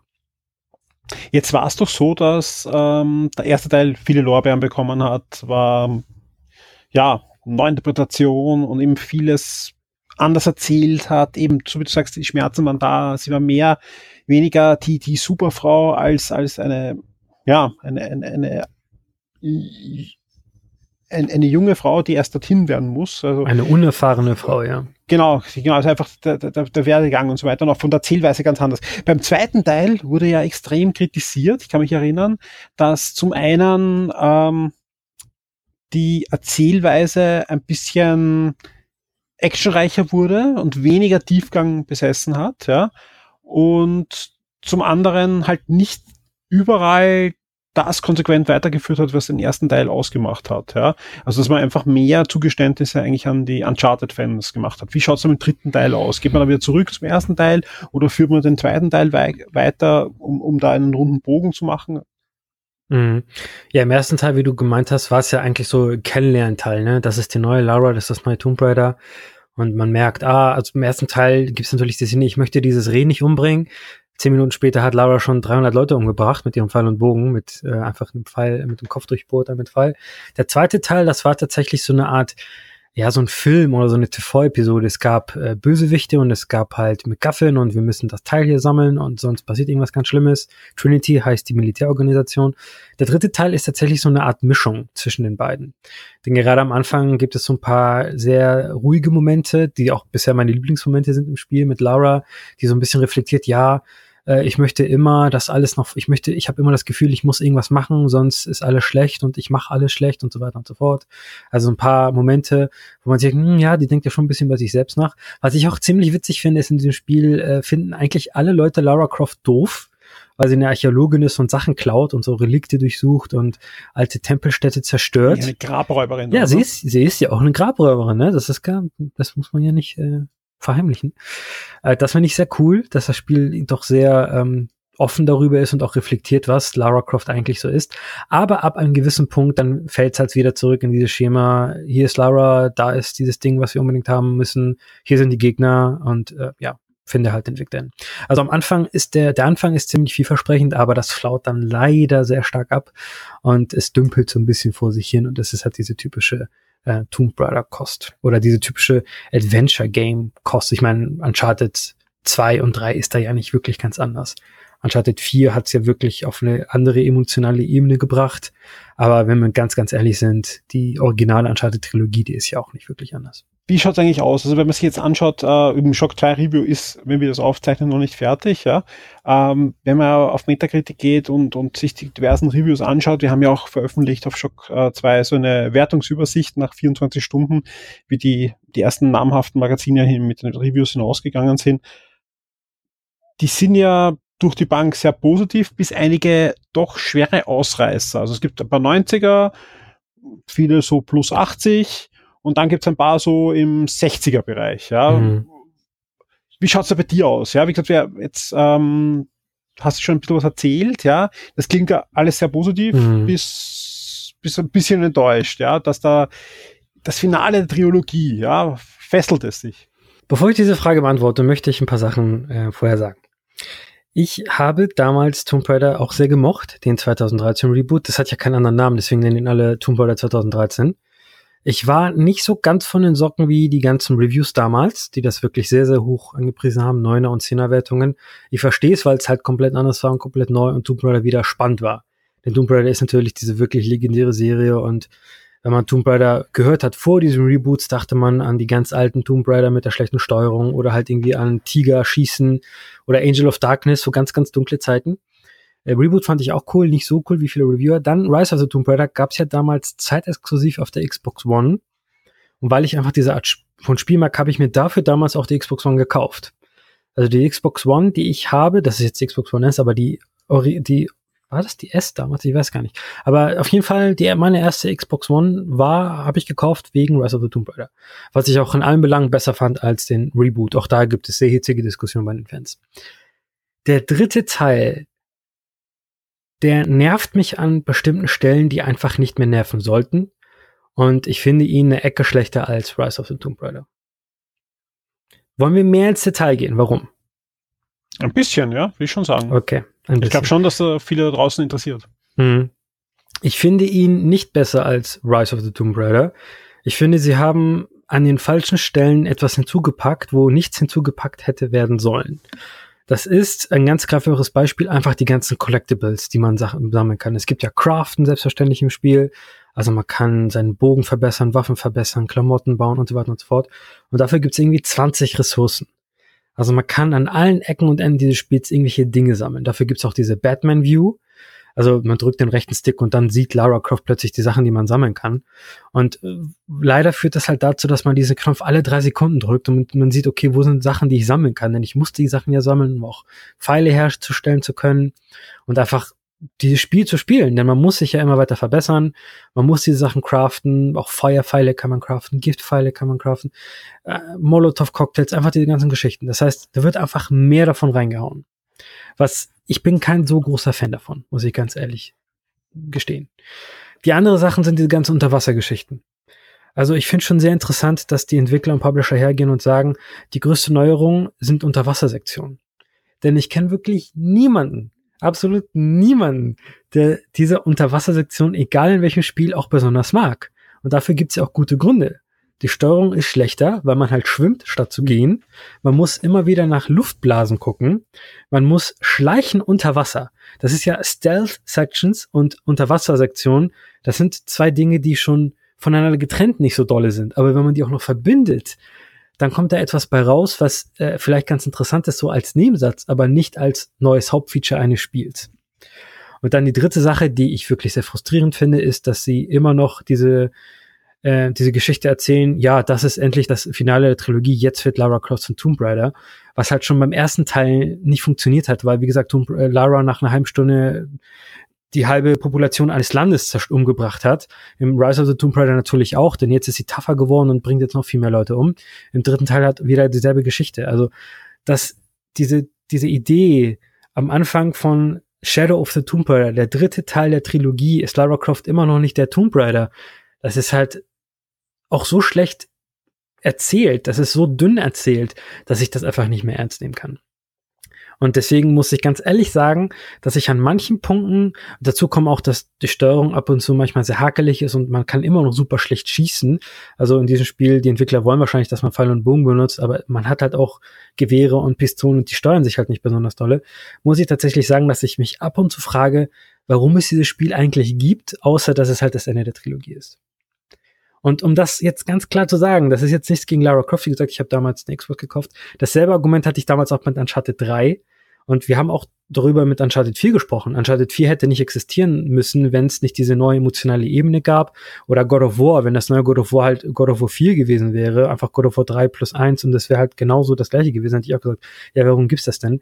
Ich sehe einfach diese Weiterentwicklung nicht. Und das, was 2013 modern und cool und toll war, das ist in 2018 halt schon ein bisschen alt. Und da hätte ich mir doch gewünscht, dass die Schwerpunkte bei den Neuerungen etwas anders gewählt, geworden, gewählt worden wären. Und deswegen bin ich doch ziemlich enttäuscht, muss aber natürlich auch gleichzeitig sagen, dass es ein grundsolides Spiel ist. Es sieht fantastisch aus. Die deutsche Synchro ist sehr, sehr gut gelungen, besonders von Laura. Die Dorfbewohner sind nicht so dolle. Aber von Laura, die deutsche Stimme, das ist die Stimme von Katniss aus den Hunger Games. Da kenne ich die, ich finde sie fantastisch. Und daher ist es wirklich ein grundsolides Spiel. Aber so als Fan der Serie würde ich mich tatsächlich auch bezeichnen und Fan von Action Adventures hätte ich mir doch mehr erhofft. Was glaubst du, wie geht's jetzt weiter? Ja, weil ja. Abschluss der Trilogie, mhm. sehen wir jetzt gleich wieder ein Reboot. Ja. Oder, oder, mhm. es war, es ist spannend, dass ich ganz kurz ja. noch nachhake da, weil das Spannende ist ja, okay, es gab ja die, die klassischen Tomb Raider Spiele von, von Eidos und, und Core Design damals, ja, dann mhm. wurde ihnen die, die Serie weggenommen, ja, und mit viel Budget, ja, das, das, doppelte, dreifache Budget, was Angel of Darkness gehabt hat, hat dann Crystal Dynamics gekriegt. Dann gab's ja äh, eben das, die, die Wiederaufstehung von Tomb Raider, was ja zum Teil so ein bisschen ja Reboot-mäßig war, ja, weil wir haben ja da gesehen, was gab's da, ähm, das Anniversary gab's ja, Underworld und noch eins. Ich glaube, drei, drei Spiele haben wir ja mal gemacht, ja. Und dann gab, hat halt ähm, Crystal Dynamics nochmal den Reboot bekommen, wo wir jetzt beim dritten Spiel sind. Ja, das, der Kinofilm ist jetzt auch nicht wirklich eingeschlagen. Nee, ja, nee. Wo stehen wir jetzt gerade? Die Verkaufszahlen waren ja jetzt gar nicht so schlecht für den ersten, zweiten Teil. Dritter Teil mal sehen, ja, in UK ist jetzt äh, hinter Spider-Man zwar eingestiegen, aber dürfte sich auch ganz gut verkauft haben. Ob es reichen wird, wird man sehen die nächsten Wochen. Wie lang es vor allem in den Charts ist, wird man ja auch abwarten müssen, ja. Wie der Preis sich entwickeln ähm, wird, müssen wir auch sehr. Wie der Preis entwickelt, ja. sehr wichtig, ja, mhm. natürlich, ja. Aber wo glaubst du, steht die Serie? Ja, weil ist, ist es auserzählt, dieses Reboot? Weil eigentlich, wie heißt der nächste Teil? Jetzt ist sie Tomb Raider. Heißt das nächste Teil Tomb Raider? ich glaube, die Serie braucht eine Pause. Mindestens fünf Jahre. Nichts Neues, einfach Lara Croft in der Schublade. Ähm, und da sind einige Zeichen, also ähm, nicht nur, weil ich das Spiel nicht so nicht besser finde als Rise of the Tomb Raider. Ein paar Sachen, die Verkaufszahlen, die du gerade erwähnt hast, die sind, wenn man sich die näher anguckt, leider nicht besonders dolle, wenn man sich vor Augen führt, dass äh, Rise ja damals ein Jahr exklusiv auf der Xbox war. Dann kam es für die PlayStation 4 raus, hat sich da auch nicht besonders toll verkauft, was äh, für einen Namen wie Lara Croft und Tomb Raider wirklich eigentlich eine Katastrophe ist. Vielleicht erinnerst du dich ja damals noch beim Reboot, da hat Square Enix nach 10 Millionen verkauft und einer gesagt, ja, das reicht nicht. Ja, ja. Das ist nicht genug.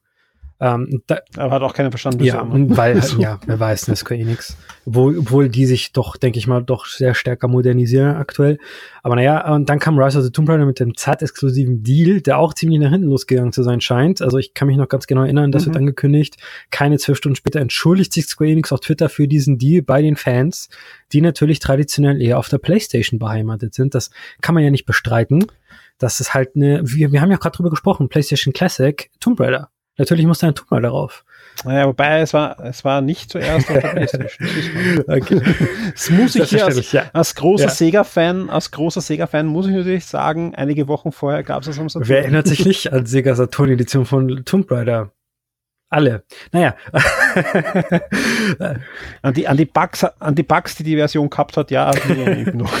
und jetzt ist halt äh, Shadow of the Tomb Raider erschienen und wenn man sich einfach auch diesen Split anguckt, die Verkäufe auf der PlayStation sind höher als auf der Xbox, aber die ganzen Verkäufe nur im UK jetzt gesehen, wir reden jetzt nur vom UK, weil wir nur von da die physischen Verkaufszahlen haben, sind die Zahlen nur 25% höher als der Launch von Rise. Aber wie gesagt, Rise erschien nur für eine Plattform und Shadow ist jetzt für beide mhm. Plattformen und PC erschienen. Also da sind die Zahlen nicht so dolle aus. Und ein anderes Argument auch ist, ähm, was viele wahrscheinlich nicht auf dem Zettel haben, Eidos hat ja jetzt einen Deal mit Marvel am Laufen.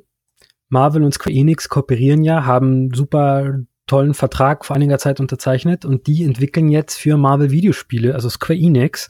Und natürlich wird eins dieser Studios auch Eidos Montreal sein, die jetzt auch für Lara Croft gearbeitet haben, also Shadow of the Tomb Raider. Von daher ist der Gedankensprung nicht weit, dass sich Square Enix Management sagt, ja gut, Leute, nee, lass mal Marvel, schau dir ähm, Spider-Man an, die Verkäufe gehen komplett durch die Decke, also alle, alle, alle Vorhersagen sind gesprengt worden, was äh, ähm, was Spider-Man angeht, und das ist ja auch sogar nur PlayStation 4 exklusiv. Also wird Square Enix sagen, vergesst mal Lara und macht jetzt Marvel-Spiele, denn die scheinen gut zu laufen anscheinend. Also sind da einfach sehr viele Zeichen, die darauf hindeuten, dass Lara jetzt erstmal eine Pause bekommen wird. Na, vor allem ist es ja auch so, dass das, das Team, was an Rise gearbeitet hat, jetzt äh, zum Großteil nicht an, an Shadow, Shadow gearbeitet hat. Genau, Weil genau. Eidos Montreal an, arbeitet an Shadow. Genau, weil äh, die arbeiten, äh, Crystal Dynamics, das Core-Team von Tomb Raider, arbeitet eigentlich an äh, The Avengers Project, also an dem großen Genau. Marvel-Spiel, ja. Wobei, ja, ja, ich bin da echt gespannt, was rauskommt und ob Square nicht versiebt. Also ob das nicht Ja, zu groß klar, wird, ja. Weil äh, die ersten Also nur weil es Marvel ist, muss es nicht na, gut ja, sein. das, das, das, das, ja, leider. also wie gesagt, Ja, das sagst du. Nein, das Für mich- Problem ist, das Ja. Problem ist halt, dass es hat ein gutes Marvel-Spiel gegeben in zehn Jahren. Ja, genau. so, ja, so, aber für jemanden wie mich, so viel Schrott. Ja. Ja, so viel Schrott. genau, aber für jemanden wie mich, der den ganzen Schrott nicht miterlebt hat oder sich nicht für Iron Man 2 interessiert hat und plötzlich sich, äh, sich äh? Spider-Man eins, das das Ja. höchst gepolischte Videospiel aller Ich habe jetzt gar nicht Zeiten. an die, die ganzen Sega-Schrotttitel gedacht bei Marvel, aber stimmt, die waren ja auch noch da. Ich kann mich an Iron Man 2 erinnern, an ein Review auf der GamePro DVD oder sowas. Das sah Vor allem, vor allem fantastisch aus damals. Iron Man 2, ja, was ein schlechtes Spiel war, Ja. war ein fantastisches Spiel, weil es war spielbar. Anders als Iron Man 1, ja, was ja, wo es sogar bei den Entwicklern war in San Francisco. ähm, das Spannende ist, dass der, ja, das, das führt jetzt eh wieder alles so weit, ähm, ich glaube, Avengers könnte ein gutes Spiel werden, ja, aber ich habe Angst, Mhm. dass jetzt langsam aber sicher Square halt die Dollarzeichen in den Augen kriegt, ja, und aus Avengers, Mhm. wir machen ein cooles Actionspiel mit einer Open World und Helden zu einem, ähm, ja, Game as a Service. Super, das muss mindestens wird- zehn Jahre laufen und wir planen Ja, jetzt ja. schon genau durch, welcher Film welche Erweiterung kriegt und, und Spider-Man funktioniert ja auch deswegen. Ich, ich kenne halt extra, inklusive mir, kenne ich halt wirklich viele, ja. Auch im Forum jetzt äh, schreiben schon die ersten, sie haben Platin. Das macht einfach Spaß, es fertig zu spielen, ja. Und, und das wird eines der Mhm. wenigen Spiele sein, wo ich wirklich Day One mir jeden DLC hole, um die Story weiter äh, zu spielen. Und die haben das geschafft, ja. Da will ich jetzt drei, vier DLC haben und dann reicht's. Und hoffentlich machen die einen Nachfolger oder gebt's ihm einen anderen Helden, den im Sonic-Entwicklern, und die machen wieder ein gutes Spiel. Aber Spider-Man steht einfach, ich brauche jetzt kein System-Spiel, wo einfach jetzt tausend Sachen andocken, ja. Das ist einfach eh schön, Ja. aber es funktioniert nicht, ja. Spider-Man ist einfach wirklich schön, weil es eigentlich ein der große Nachteil und der Vorteil ist, es ist einfach ein klassisches Videospiel. Ja, das Spiel ist ja viel zu klassisch für 2018. Ja, also vieles, was man anderen Spielen vorwirft, ja, nimmt man damit Handkuss, ja, inklusive auf Türme kraxeln. Ja, nee, stimmt alles. Also das ist echt spannend. Ich, ich glaube, dass das äh, Avengers kann ich gerade, ich habe ich hab noch nichts gesehen, Mhm. ja, außer den Trailer, Mhm. aber was so durchsickert und was man von Marvel hört und Ja, ich kann hier ein das bisschen. ist, glaube ich, ein Riesenteil. Also ein Riesenteil. Und ob das dann klappt, ob gerade grad Square, die überheben sich dann echt oft mit so Projekten. Also das ist, ja, mal sehen. Ja, ich kann dir ja erzählen, was man so von Job-Listings sieht. Das wird ein Service-Game werden. Also da wird wirklich viel reingesteckt in äh, Geschichten, Lore-Geschichten und Quest-Design und das deutet wirklich alles auf Service-Game hin. Und so eine Marvel-Lizenz, so eine Avengers-Lizenz, die kostet Geld und da wird viel erwartet und nicht jeder ist Insomniac Games. Also Insomniac ist so ein sehr altes Studio, was sehr gute Spiele abgeliefert hat.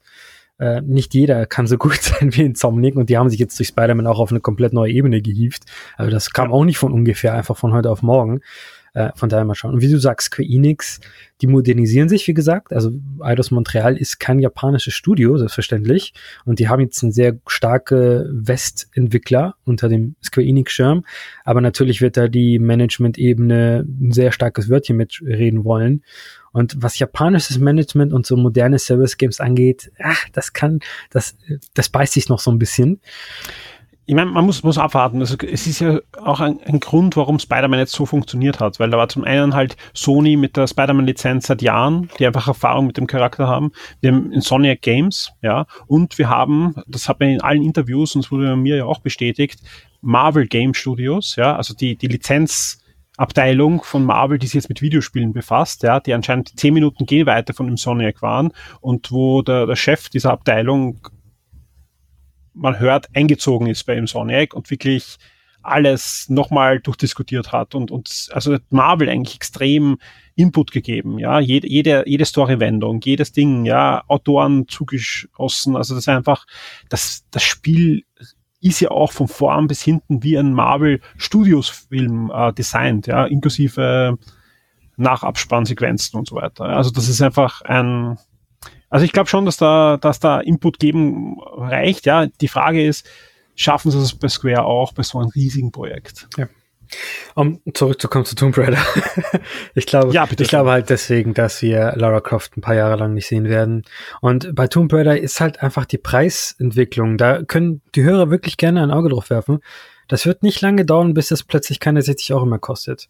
Weil Square Enix einfach oft sehr viele Spiele rausschickt an Händler, weil es einfach zu viele Kopien in den Regalen gibt und das Weihnachtsgeschäft kommt noch, Red Dead kommt ja noch, wovor sich alle fürchten, Assassin's Creed kommt noch, ein FIFA kommt noch, das heißt, es kommen noch so große Namen und so ein Spiel, so groß Lara Croft auch ist, besonders auch, ich meine, wir alle mögen ja Lara Croft, das ist ja wirklich eine Ikone unseres Mediums, äh, Medium-Videospiele, das wir alle lieben, so groß sie auch ist, sie wird so ein bisschen eingequetscht zwischen, ähm, zwischen Spider-Man und Red Dead und den ganzen anderen von daher, ähm, das, es wird sich schon gut genug verkaufen, auch längerfristig gesehen.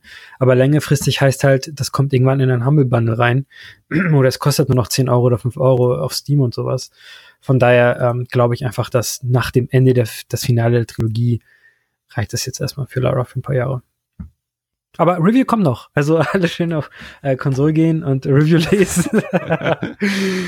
Schock 2. Ja, habe ich Konsole gesagt, tut mir leid, liebe Leser. Ja. Ja, fünf Jahre zu spät leider. ja, so viel zu Shadow of the Tomb Raider. Ja, das, äh, vielen Dank für das Review und für die Ausflüge auch in die anderen Spiele, ja.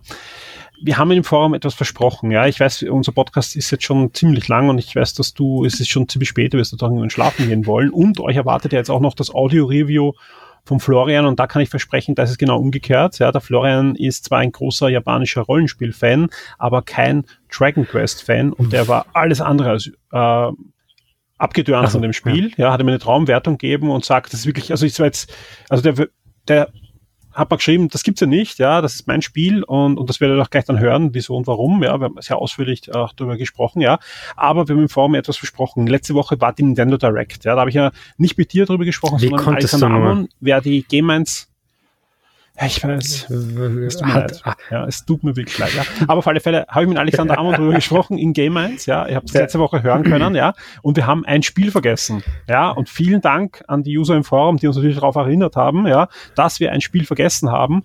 Und deswegen sehr schön, dass ich jetzt mit dir noch rede. Und da müssen wir natürlich reden. Nämlich Animal Crossing kommt für Nintendo Switch. Und da gab es einen kurzen Teaser. Und ähm, ja, was, was gibt's denn Gar nichts. Spiel? Vielen Dank für den Podcast. Danke, nee, das ist ja der Witz. Also das ist ja generell so komisch gerade irgendwie bei Nintendo. Die kündigen irgendwas an und sagen, hier, das ist da. Äh, tschüss. Das war ja bei Fire Emblem am Anfang so. Dann gab es erst einige Monate später was Neues zu sehen. Luigi's Mansion, die haben mehr zu Luigi's Mansion 3 gezeigt als zum Animal Crossing. Und Luigi's Mansion. Ich glaube, weniger. Ja, weniger haben sie nur zu Metroid gezeigt. Stimmt, nur ein Lego mal wieder. Und Bayonetta 3 ist auch nur ein äh, Logo mittlerweile. Also bisher. Ja, das ist ein komischer ja. Trend bei Nintendo. Ähm, man, die Leute sagen ja ständig, ja, zeig doch mal ein bisschen was Neues, was dazu kommt. Und wenn man 2019 sich anschaut, sind sehr viele Spiele angekündigt. Also mal gucken, was 2019 bleibt, noch nicht verschoben wird. Aber naja, Animal Crossing wurde angekündigt in so einem Troll-Teaser mal wieder. Also ähm, Nintendo hat da irgendwie richtig Lust dazu, seine Fans zu verwirren. Äh, wie heißt die? Ja, aber ich, ich fand das, ein, ich, ich, ich habe mich da jetzt gar nicht beschwert, also nicht, weil ich mich das Spiel nicht interessiert, ja, äh, sondern ich finde das durchaus interessant und vor allem meine Tochter kommt jetzt irgendwann in das Alter, wo das Spiel super interessant werden wird, ja. Aber ähm, ich, ich fand das einfach der Direct war ja waren andere Themen auch groß drin und das war einfach die Information, das kommt auch. Ja, ja, klar, selbstverständlich, aber ähm, du musst verstehen, Animal Crossing ist eine der größten Hacken, die Nintendo hat und besonders ja, aber du hast es schon ewig vorausgesagt, weil du hast gesagt, als nächstes, ja, sind die Hardware, äh, die Hardcore-Spieler waren im ersten Jahr mhm. Fokus. Jetzt, in dem Jahr schon deutlich mhm. weniger und nächstes Jahr kommen die Frauen dran und deswegen. Ja, also, ja, ja, ich habe eine Kolumne dazu geschrieben, die sind doch immer noch bei, ähm, auf Konsolen, nicht auf, Nie, auf Schock, nicht auf Konsole. Auf Schock zu lesen, ist es wirklich schon spät. man, muss, man, muss, man muss wirklich sagen, es ist wirklich spät und es ist erst fünf Jahre her. Ja. Also Animal Crossing ist eine der größten Marken, die Nintendo hat, auch wenn es so unscheinbar ist, ein paar Tiere labern da in einem Dorf.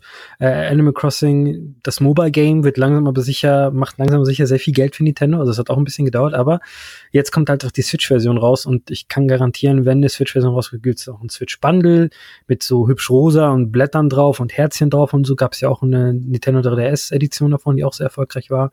Besonders bei Mädchen und Frauen. Das ist ja der Knackpunkt auch meiner Kolumne gewesen, diese Serie, diese, dieses Franchise ist sehr bei Frauen und Mädchen beliebt, was wirklich sehr, sehr positiv ist. Denn im ersten Jahr waren die, ähm, wenn man sich die Daten anschaut, war der Hauptkunde der Switch einfach männlich und irgendwie zwischen, keine Ahnung, 20 und 35 Jahre oder sowas. Das heißt, Nintendo braucht wirklich auch diese andere Zielgruppe und dadurch wird die Switch natürlich auch viel, viel besser verkaufen. Nintendo hat ja auch eine sehr komische Vorhersage, was Switch, verkaufte Switch-Einheiten angeht geht. Also mal gucken, was da noch passieren wird. Aber wie gesagt, Animal Crossing wurde angekündigt und ich sage nicht mehr dazu, weil es einfach nicht viel mehr dazu sagen gibt, weil nichts gezeigt wurde. Man hat hier nur Tom Nook gesehen, der sagt, hey, ich habe hier noch zu tun, denn es kommt ein neues Animal Crossing für die Switch. Aber ja, ähm, ja, so viel wissen wir bisher. Soll aber jetzt keine Entschuldigung sein, äh, also nicht falsch verstehen, dass wir letztes Mal vergessen und drauf haben, der Titel ist uns wirklich durchgerutscht. Weil ihr keine weil, Ahnung habt, ja, weil ja. ihr über irgendwelche NES-Spiele oder sowas gelabert Nein, weil wir einfach, wir Sonic, beide, sonst wir haben beide nichts geschlafen okay, gehabt. Das, lasse ich durchgehen. Ja, also ja, nicht nur das, nein, nein, und vor allem Sonic, da kann ich mit, beim Alex, da komme ich nicht weit. Sehr gut. Ähm, ja, auf alle Fälle, auf alle Fälle nicht weit, ja, äh, kommen jetzt auch noch wir zwei, weil wir machen jetzt da einfach Schluss an dem Punkt, ja. Vielen Dank äh, für deine Zeit, für deine ausführliche Zeit, vor allem ist schon wieder 20 Minuten und das ist der dritte Aufnahmeblock, den wir da jetzt machen, also insgesamt weit über eine Stunde mit dem Konstantinos und jetzt bekommt ihr auch noch den Florian Scherz mit Dragon Quest 11 und da kann ich ihm nur schon ein bisschen spoilen, das hat ihm sehr, sehr gut gefallen und ähm, warum und wieso, das hört er jetzt jetzt. Konstantinus, vielen Dank für deine Zeit und bis zum nächsten Mal. Tschüss. Vielen Dank. At PlayStation.de, Harry Potter und der Stein der Weisen PlayStation 1 Classic. Danke, tschüss. Genau, und alles weitere auf Consola.de. Bis dann. Tschüss. tschüss.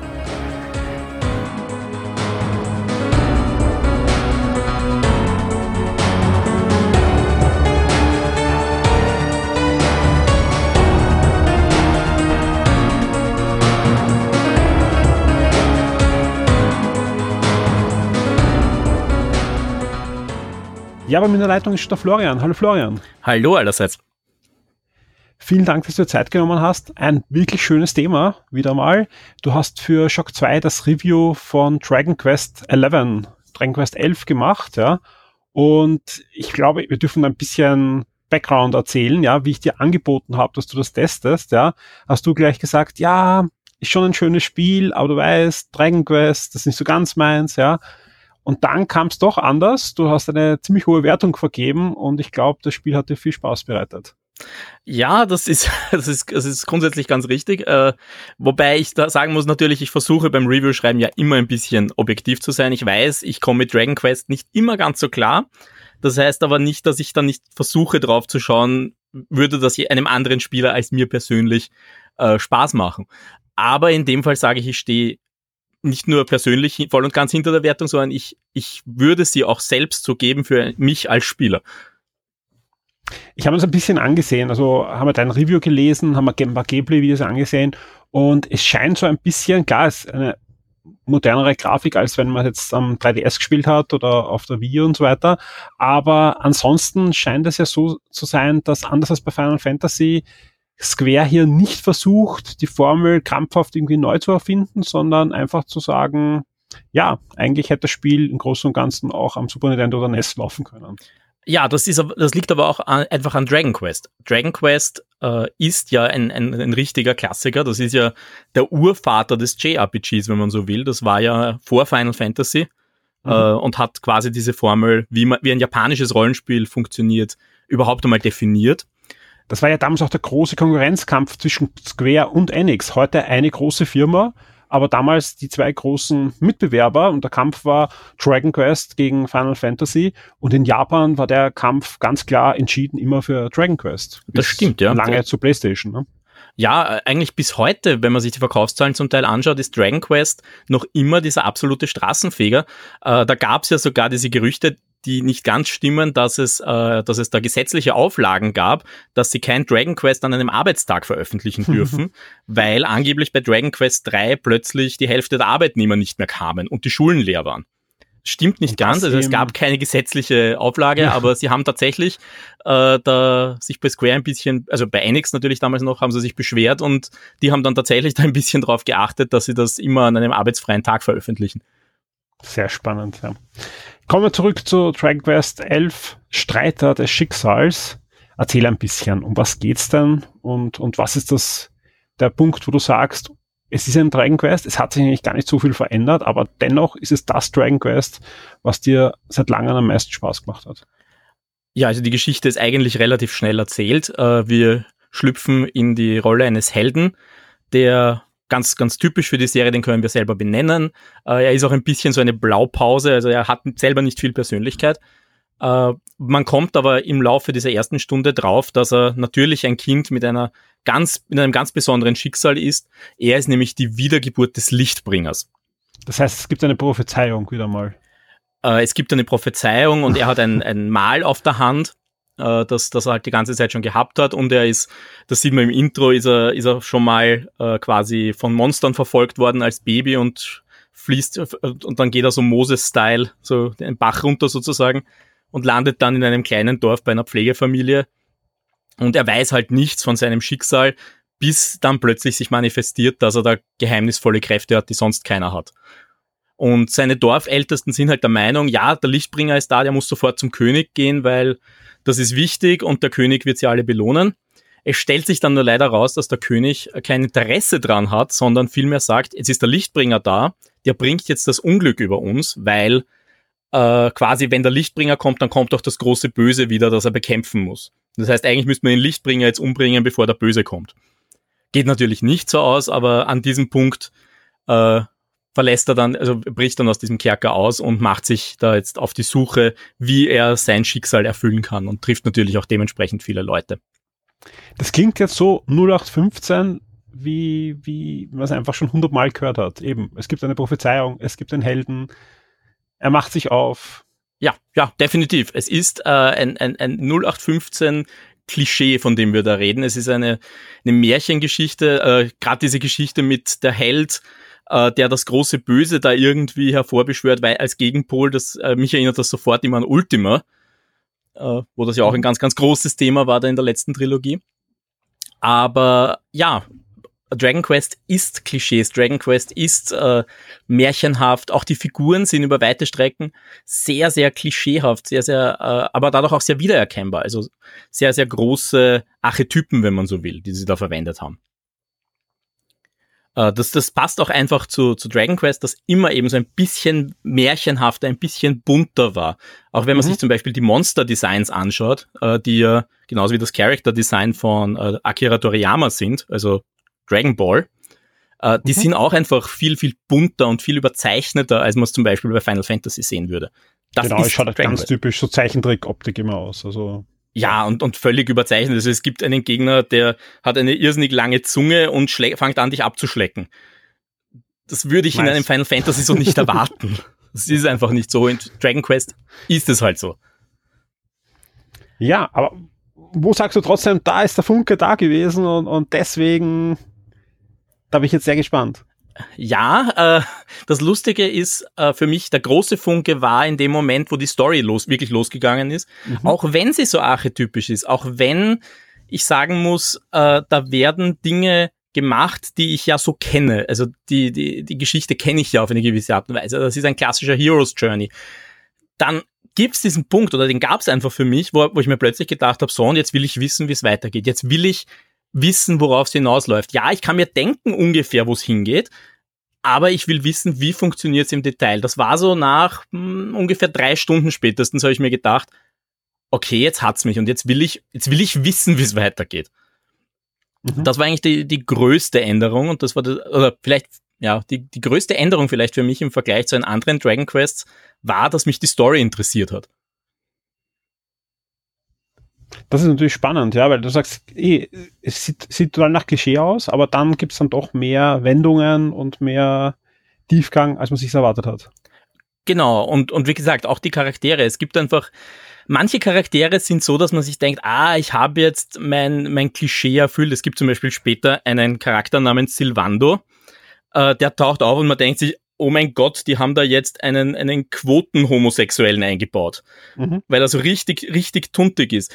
Aber der kriegt dann im Laufe dieser Geschichte so, ein, so den schönen Tiefgang und so viel Herz und so viel Leben, dass ich mir dann eigentlich gedacht habe, eigentlich ist der jetzt fast meine Lieblingsfigur in dieser Geschichte. Spannend. Also das ist wirklich sehr, sehr viel Detailarbeit.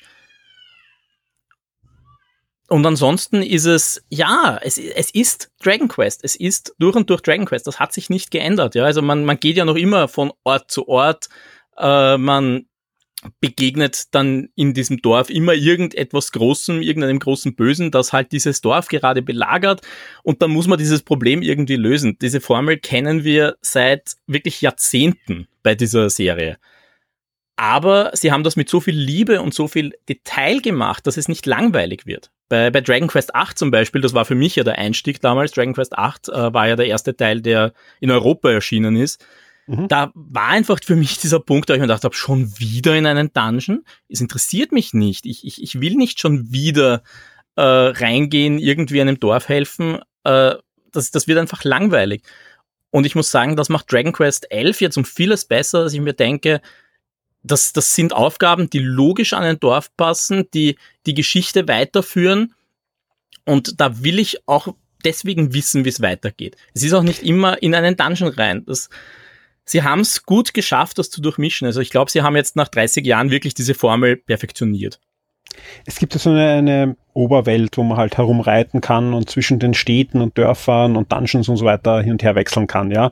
Wie umfangreich ist die ausgefallen und ist es wirklich eine Open World oder ist eher so Dragon Quest mäßig wieder diese typischen großen ganzen Schläuche zwischen den Städten und so, dass man sich eigentlich kaum verirren kann?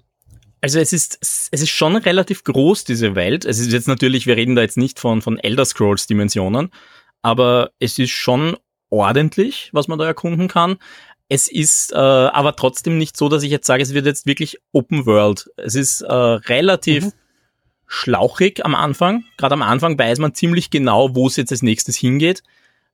Und am Schluss natürlich dann irgendwann öffnet es ein bisschen. Man kann auch dann sehr gut hin und her reisen. Da gibt es dann zum Glück Zaubersprüche, mit denen man nicht mehr alles abgrasen muss. Aber ja, man wird gut geleitet und es, es, ist, es ist nicht so, dass man sich jetzt irgendwann denkt, ich weiß jetzt nicht mehr, wo ich hingehen soll. Es gibt mehrere Möglichkeiten, äh, um zu erkennen, wie es jetzt weitergeht. Also man kann zum Beispiel mit seiner Party reden und die sagen einem dann schon, ja, du solltest jetzt vielleicht mal wieder mit dem reden oder irgend sowas in die Richtung äh, dann, dann weiß man schon, wie es weitergeht. Also die Gefahr, dass man sich verläuft, ist relativ gering. Gibt es noch irgendein Ereignis, wo du sagst, das hat dir besonders gut gefallen? Ja, eben, dass du den einen Charakter schon gesprochen, gab es vielleicht irgendeine besondere Waffe, ein besonderes Reittier, ein, ein Ereignis in der Story, ohne jetzt zu spoilern, wo du sagst, okay, da, das, das fandest du besonders genial ich muss sagen, es gab einfach so diese kleinen Momente, und wie gesagt, das, das Problem ist jetzt nicht zu spoilern.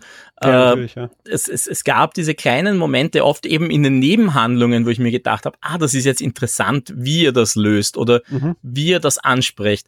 Und dann, dann gibt's diese Momente, wo man sich denkt, ja, Dragon Quest ist ein Märchen, da geht irgendwie alles gut aus. Und dann plötzlich geht's nicht gut aus und man denkt sich, damit habe ich jetzt nicht gerechnet und das berührt mich emotional. Äh, also gerade im, im Storytelling haben sie für mich sehr, sehr viel dazugelernt im Vergleich zu den Vorgängern. Äh, und da, da sind viele kleine Momente. Ich würde jetzt nicht sagen, da ist ein großer Moment für mich drin gewesen.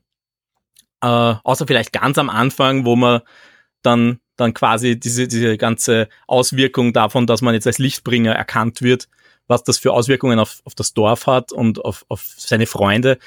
Das war vielleicht ein bisschen bisschen so ein Moment, wo ich mir da gedacht habe, spannend, aber danach sind es viele, viele kleine Momente. Also das, das ist es eigentlich eher ein sehr gemütliches, gemächliches Storytelling, ohne jetzt immer gleich äh, ein, ein Meteor bedroht die gesamte Welt, was wir ja auch alle kennen. Wer dich kennt, weiß auch, äh, das war nicht dein erstes GRPG. Äh, wenn du es vergleichst so mit den der letzten Jahre so, ja, äh, ist es besser als? Also es ist für mich definitiv besser als alle Dragon Quests, die ich zuvor gespielt habe und das waren ziemlich alle, außer die ersten drei. Und es ist schlechter als?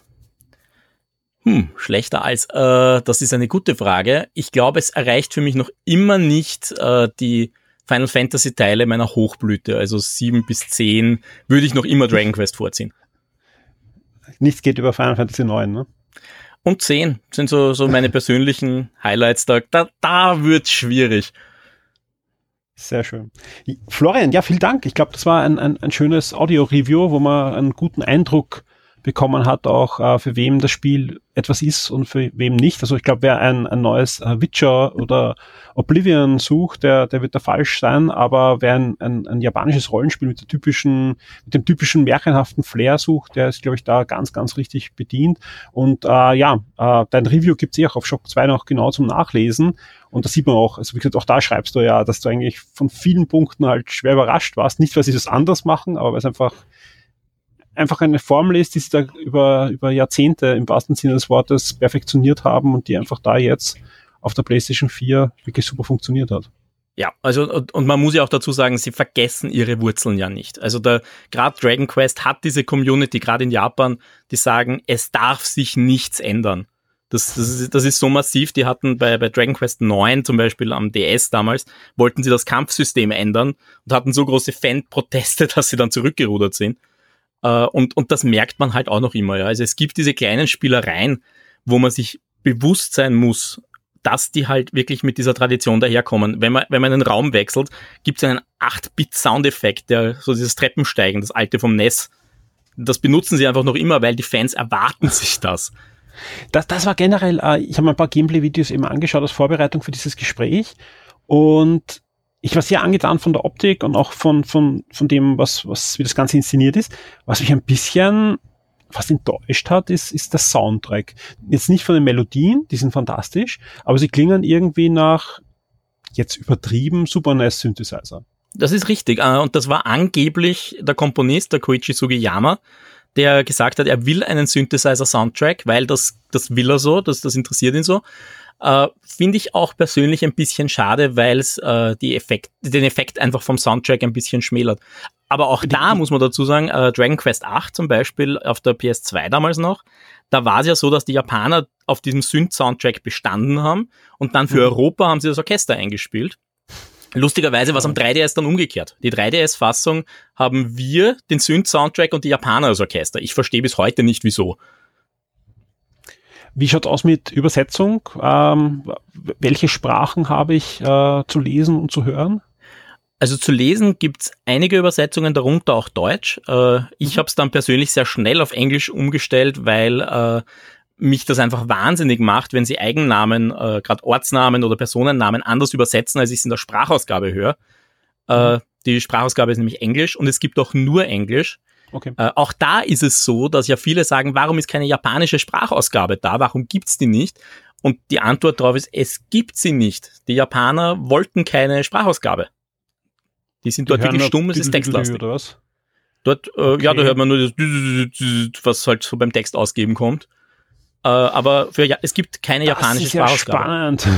ja, es, es, ist unglaublich. Also die, das ja. ist so eine Traditionsserie, dass sie dort wirklich mhm. fast nichts angreifen dürfen. Und drum, ich bin so dankbar über viele kleine Änderungen, die sie gemacht haben. Ja. Äh, mein, eines meiner Lieblingsbeispiele ist immer, die, die sind ja auch irrsinnig textlastig, diese Spiele. Der, der, der, das ist wie, wie ein, wie ein Pen-and-Paper-Rollenspiel. Mhm. Die kommen ja auch ein bisschen aus diesem Act. Die haben ja, wie sie das erschaffen haben, haben sie ja so, so Dungeons and Dragons gelesen, aber halt auch Ultima 3, damals die NES-Version und Wizardry äh, zerlegt ja, und haben gesagt, dann machen wir jetzt unsere eigene Fassung. Und damals haben sie halt noch wirklich alles erklärt. Da haben sie erklärt, so, ich, der Charakter macht die Kiste auf, der Charakter nimmt das Item raus, der Charakter steckt in diese Tasche. Und das haben sie ja auch bis zuletzt, also bis, bis neun, glaube ich, war das wirklich nur so, dass dieser Text jedes Mal so dastand. In fünf Sätzen nur für eine, um eine Kiste aufzumachen. Ich glaube, mittlerweile sind es nur mehr drei. Das sind so diese kleinen Änderungen, für die ich sehr, sehr dankbar bin. Und, und auch im Kampf, auch im Kampf ist extrem viel Text, äh, weil er dir wirklich erklärt, äh, ja, der Gegner greift an, aber er schlägt daneben. Ich sehe schon längst auf dem Screen, aber ja, äh, es erklärt es halt noch immer. Das, das ist Dragon Quest. So alt ist Dragon Quest.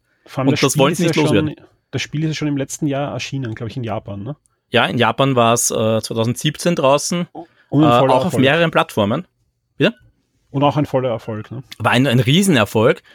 Äh, bei uns ist jetzt momentan auch nur die PS4-Fassung draußen. Äh, in, in Japan gab es ja zum Beispiel auch eine für den 3DS. Mhm. Die dürfte bei uns nicht kommen. Gespannt bin ich, ob die Switch-Fassung dann zu uns kommt, weil da kommt ja auch noch eine Version in Japan. Genau, ich glaube, äh, angeteased wurde sie ja mal von Nintendo, auch im Westen, also mal sehen. Ja, man muss also, sich's anschauen. Also bei, man darf nicht vergessen, im Westen ist Dragon Quest nicht so groß. Äh, es ist vergleichsweise noch immer ein kleines Ding. Bei uns war es eben auch sehr spät. Dragon Quest 8 war der erste mhm. Teil. Äh, in, in den Staaten kamen schon die ersten Teile, damals ja noch als Dragon Warrior. Ähm, aber trotzdem, wir haben, Dragon Quest hat hier nicht die Popularität äh, von, von Final Fantasy. Sehr schön. Florian, vielen Dank für deine Zeit und für dieses schöne Audio-Review. Ich hoffe, wir hören uns bald wieder. Wenn ich so schaue, ich ein paar Spiele kommen ja. Äh, ja, könnte sein. Im Laufe der nächsten Zeit, ja. Jetzt kommt ja die, die wirklich schlimme Zeit, ja. Und ansonsten, ja, dir alles Gute und Dankeschön. bis zum nächsten Mal. Tschüss. Ciao.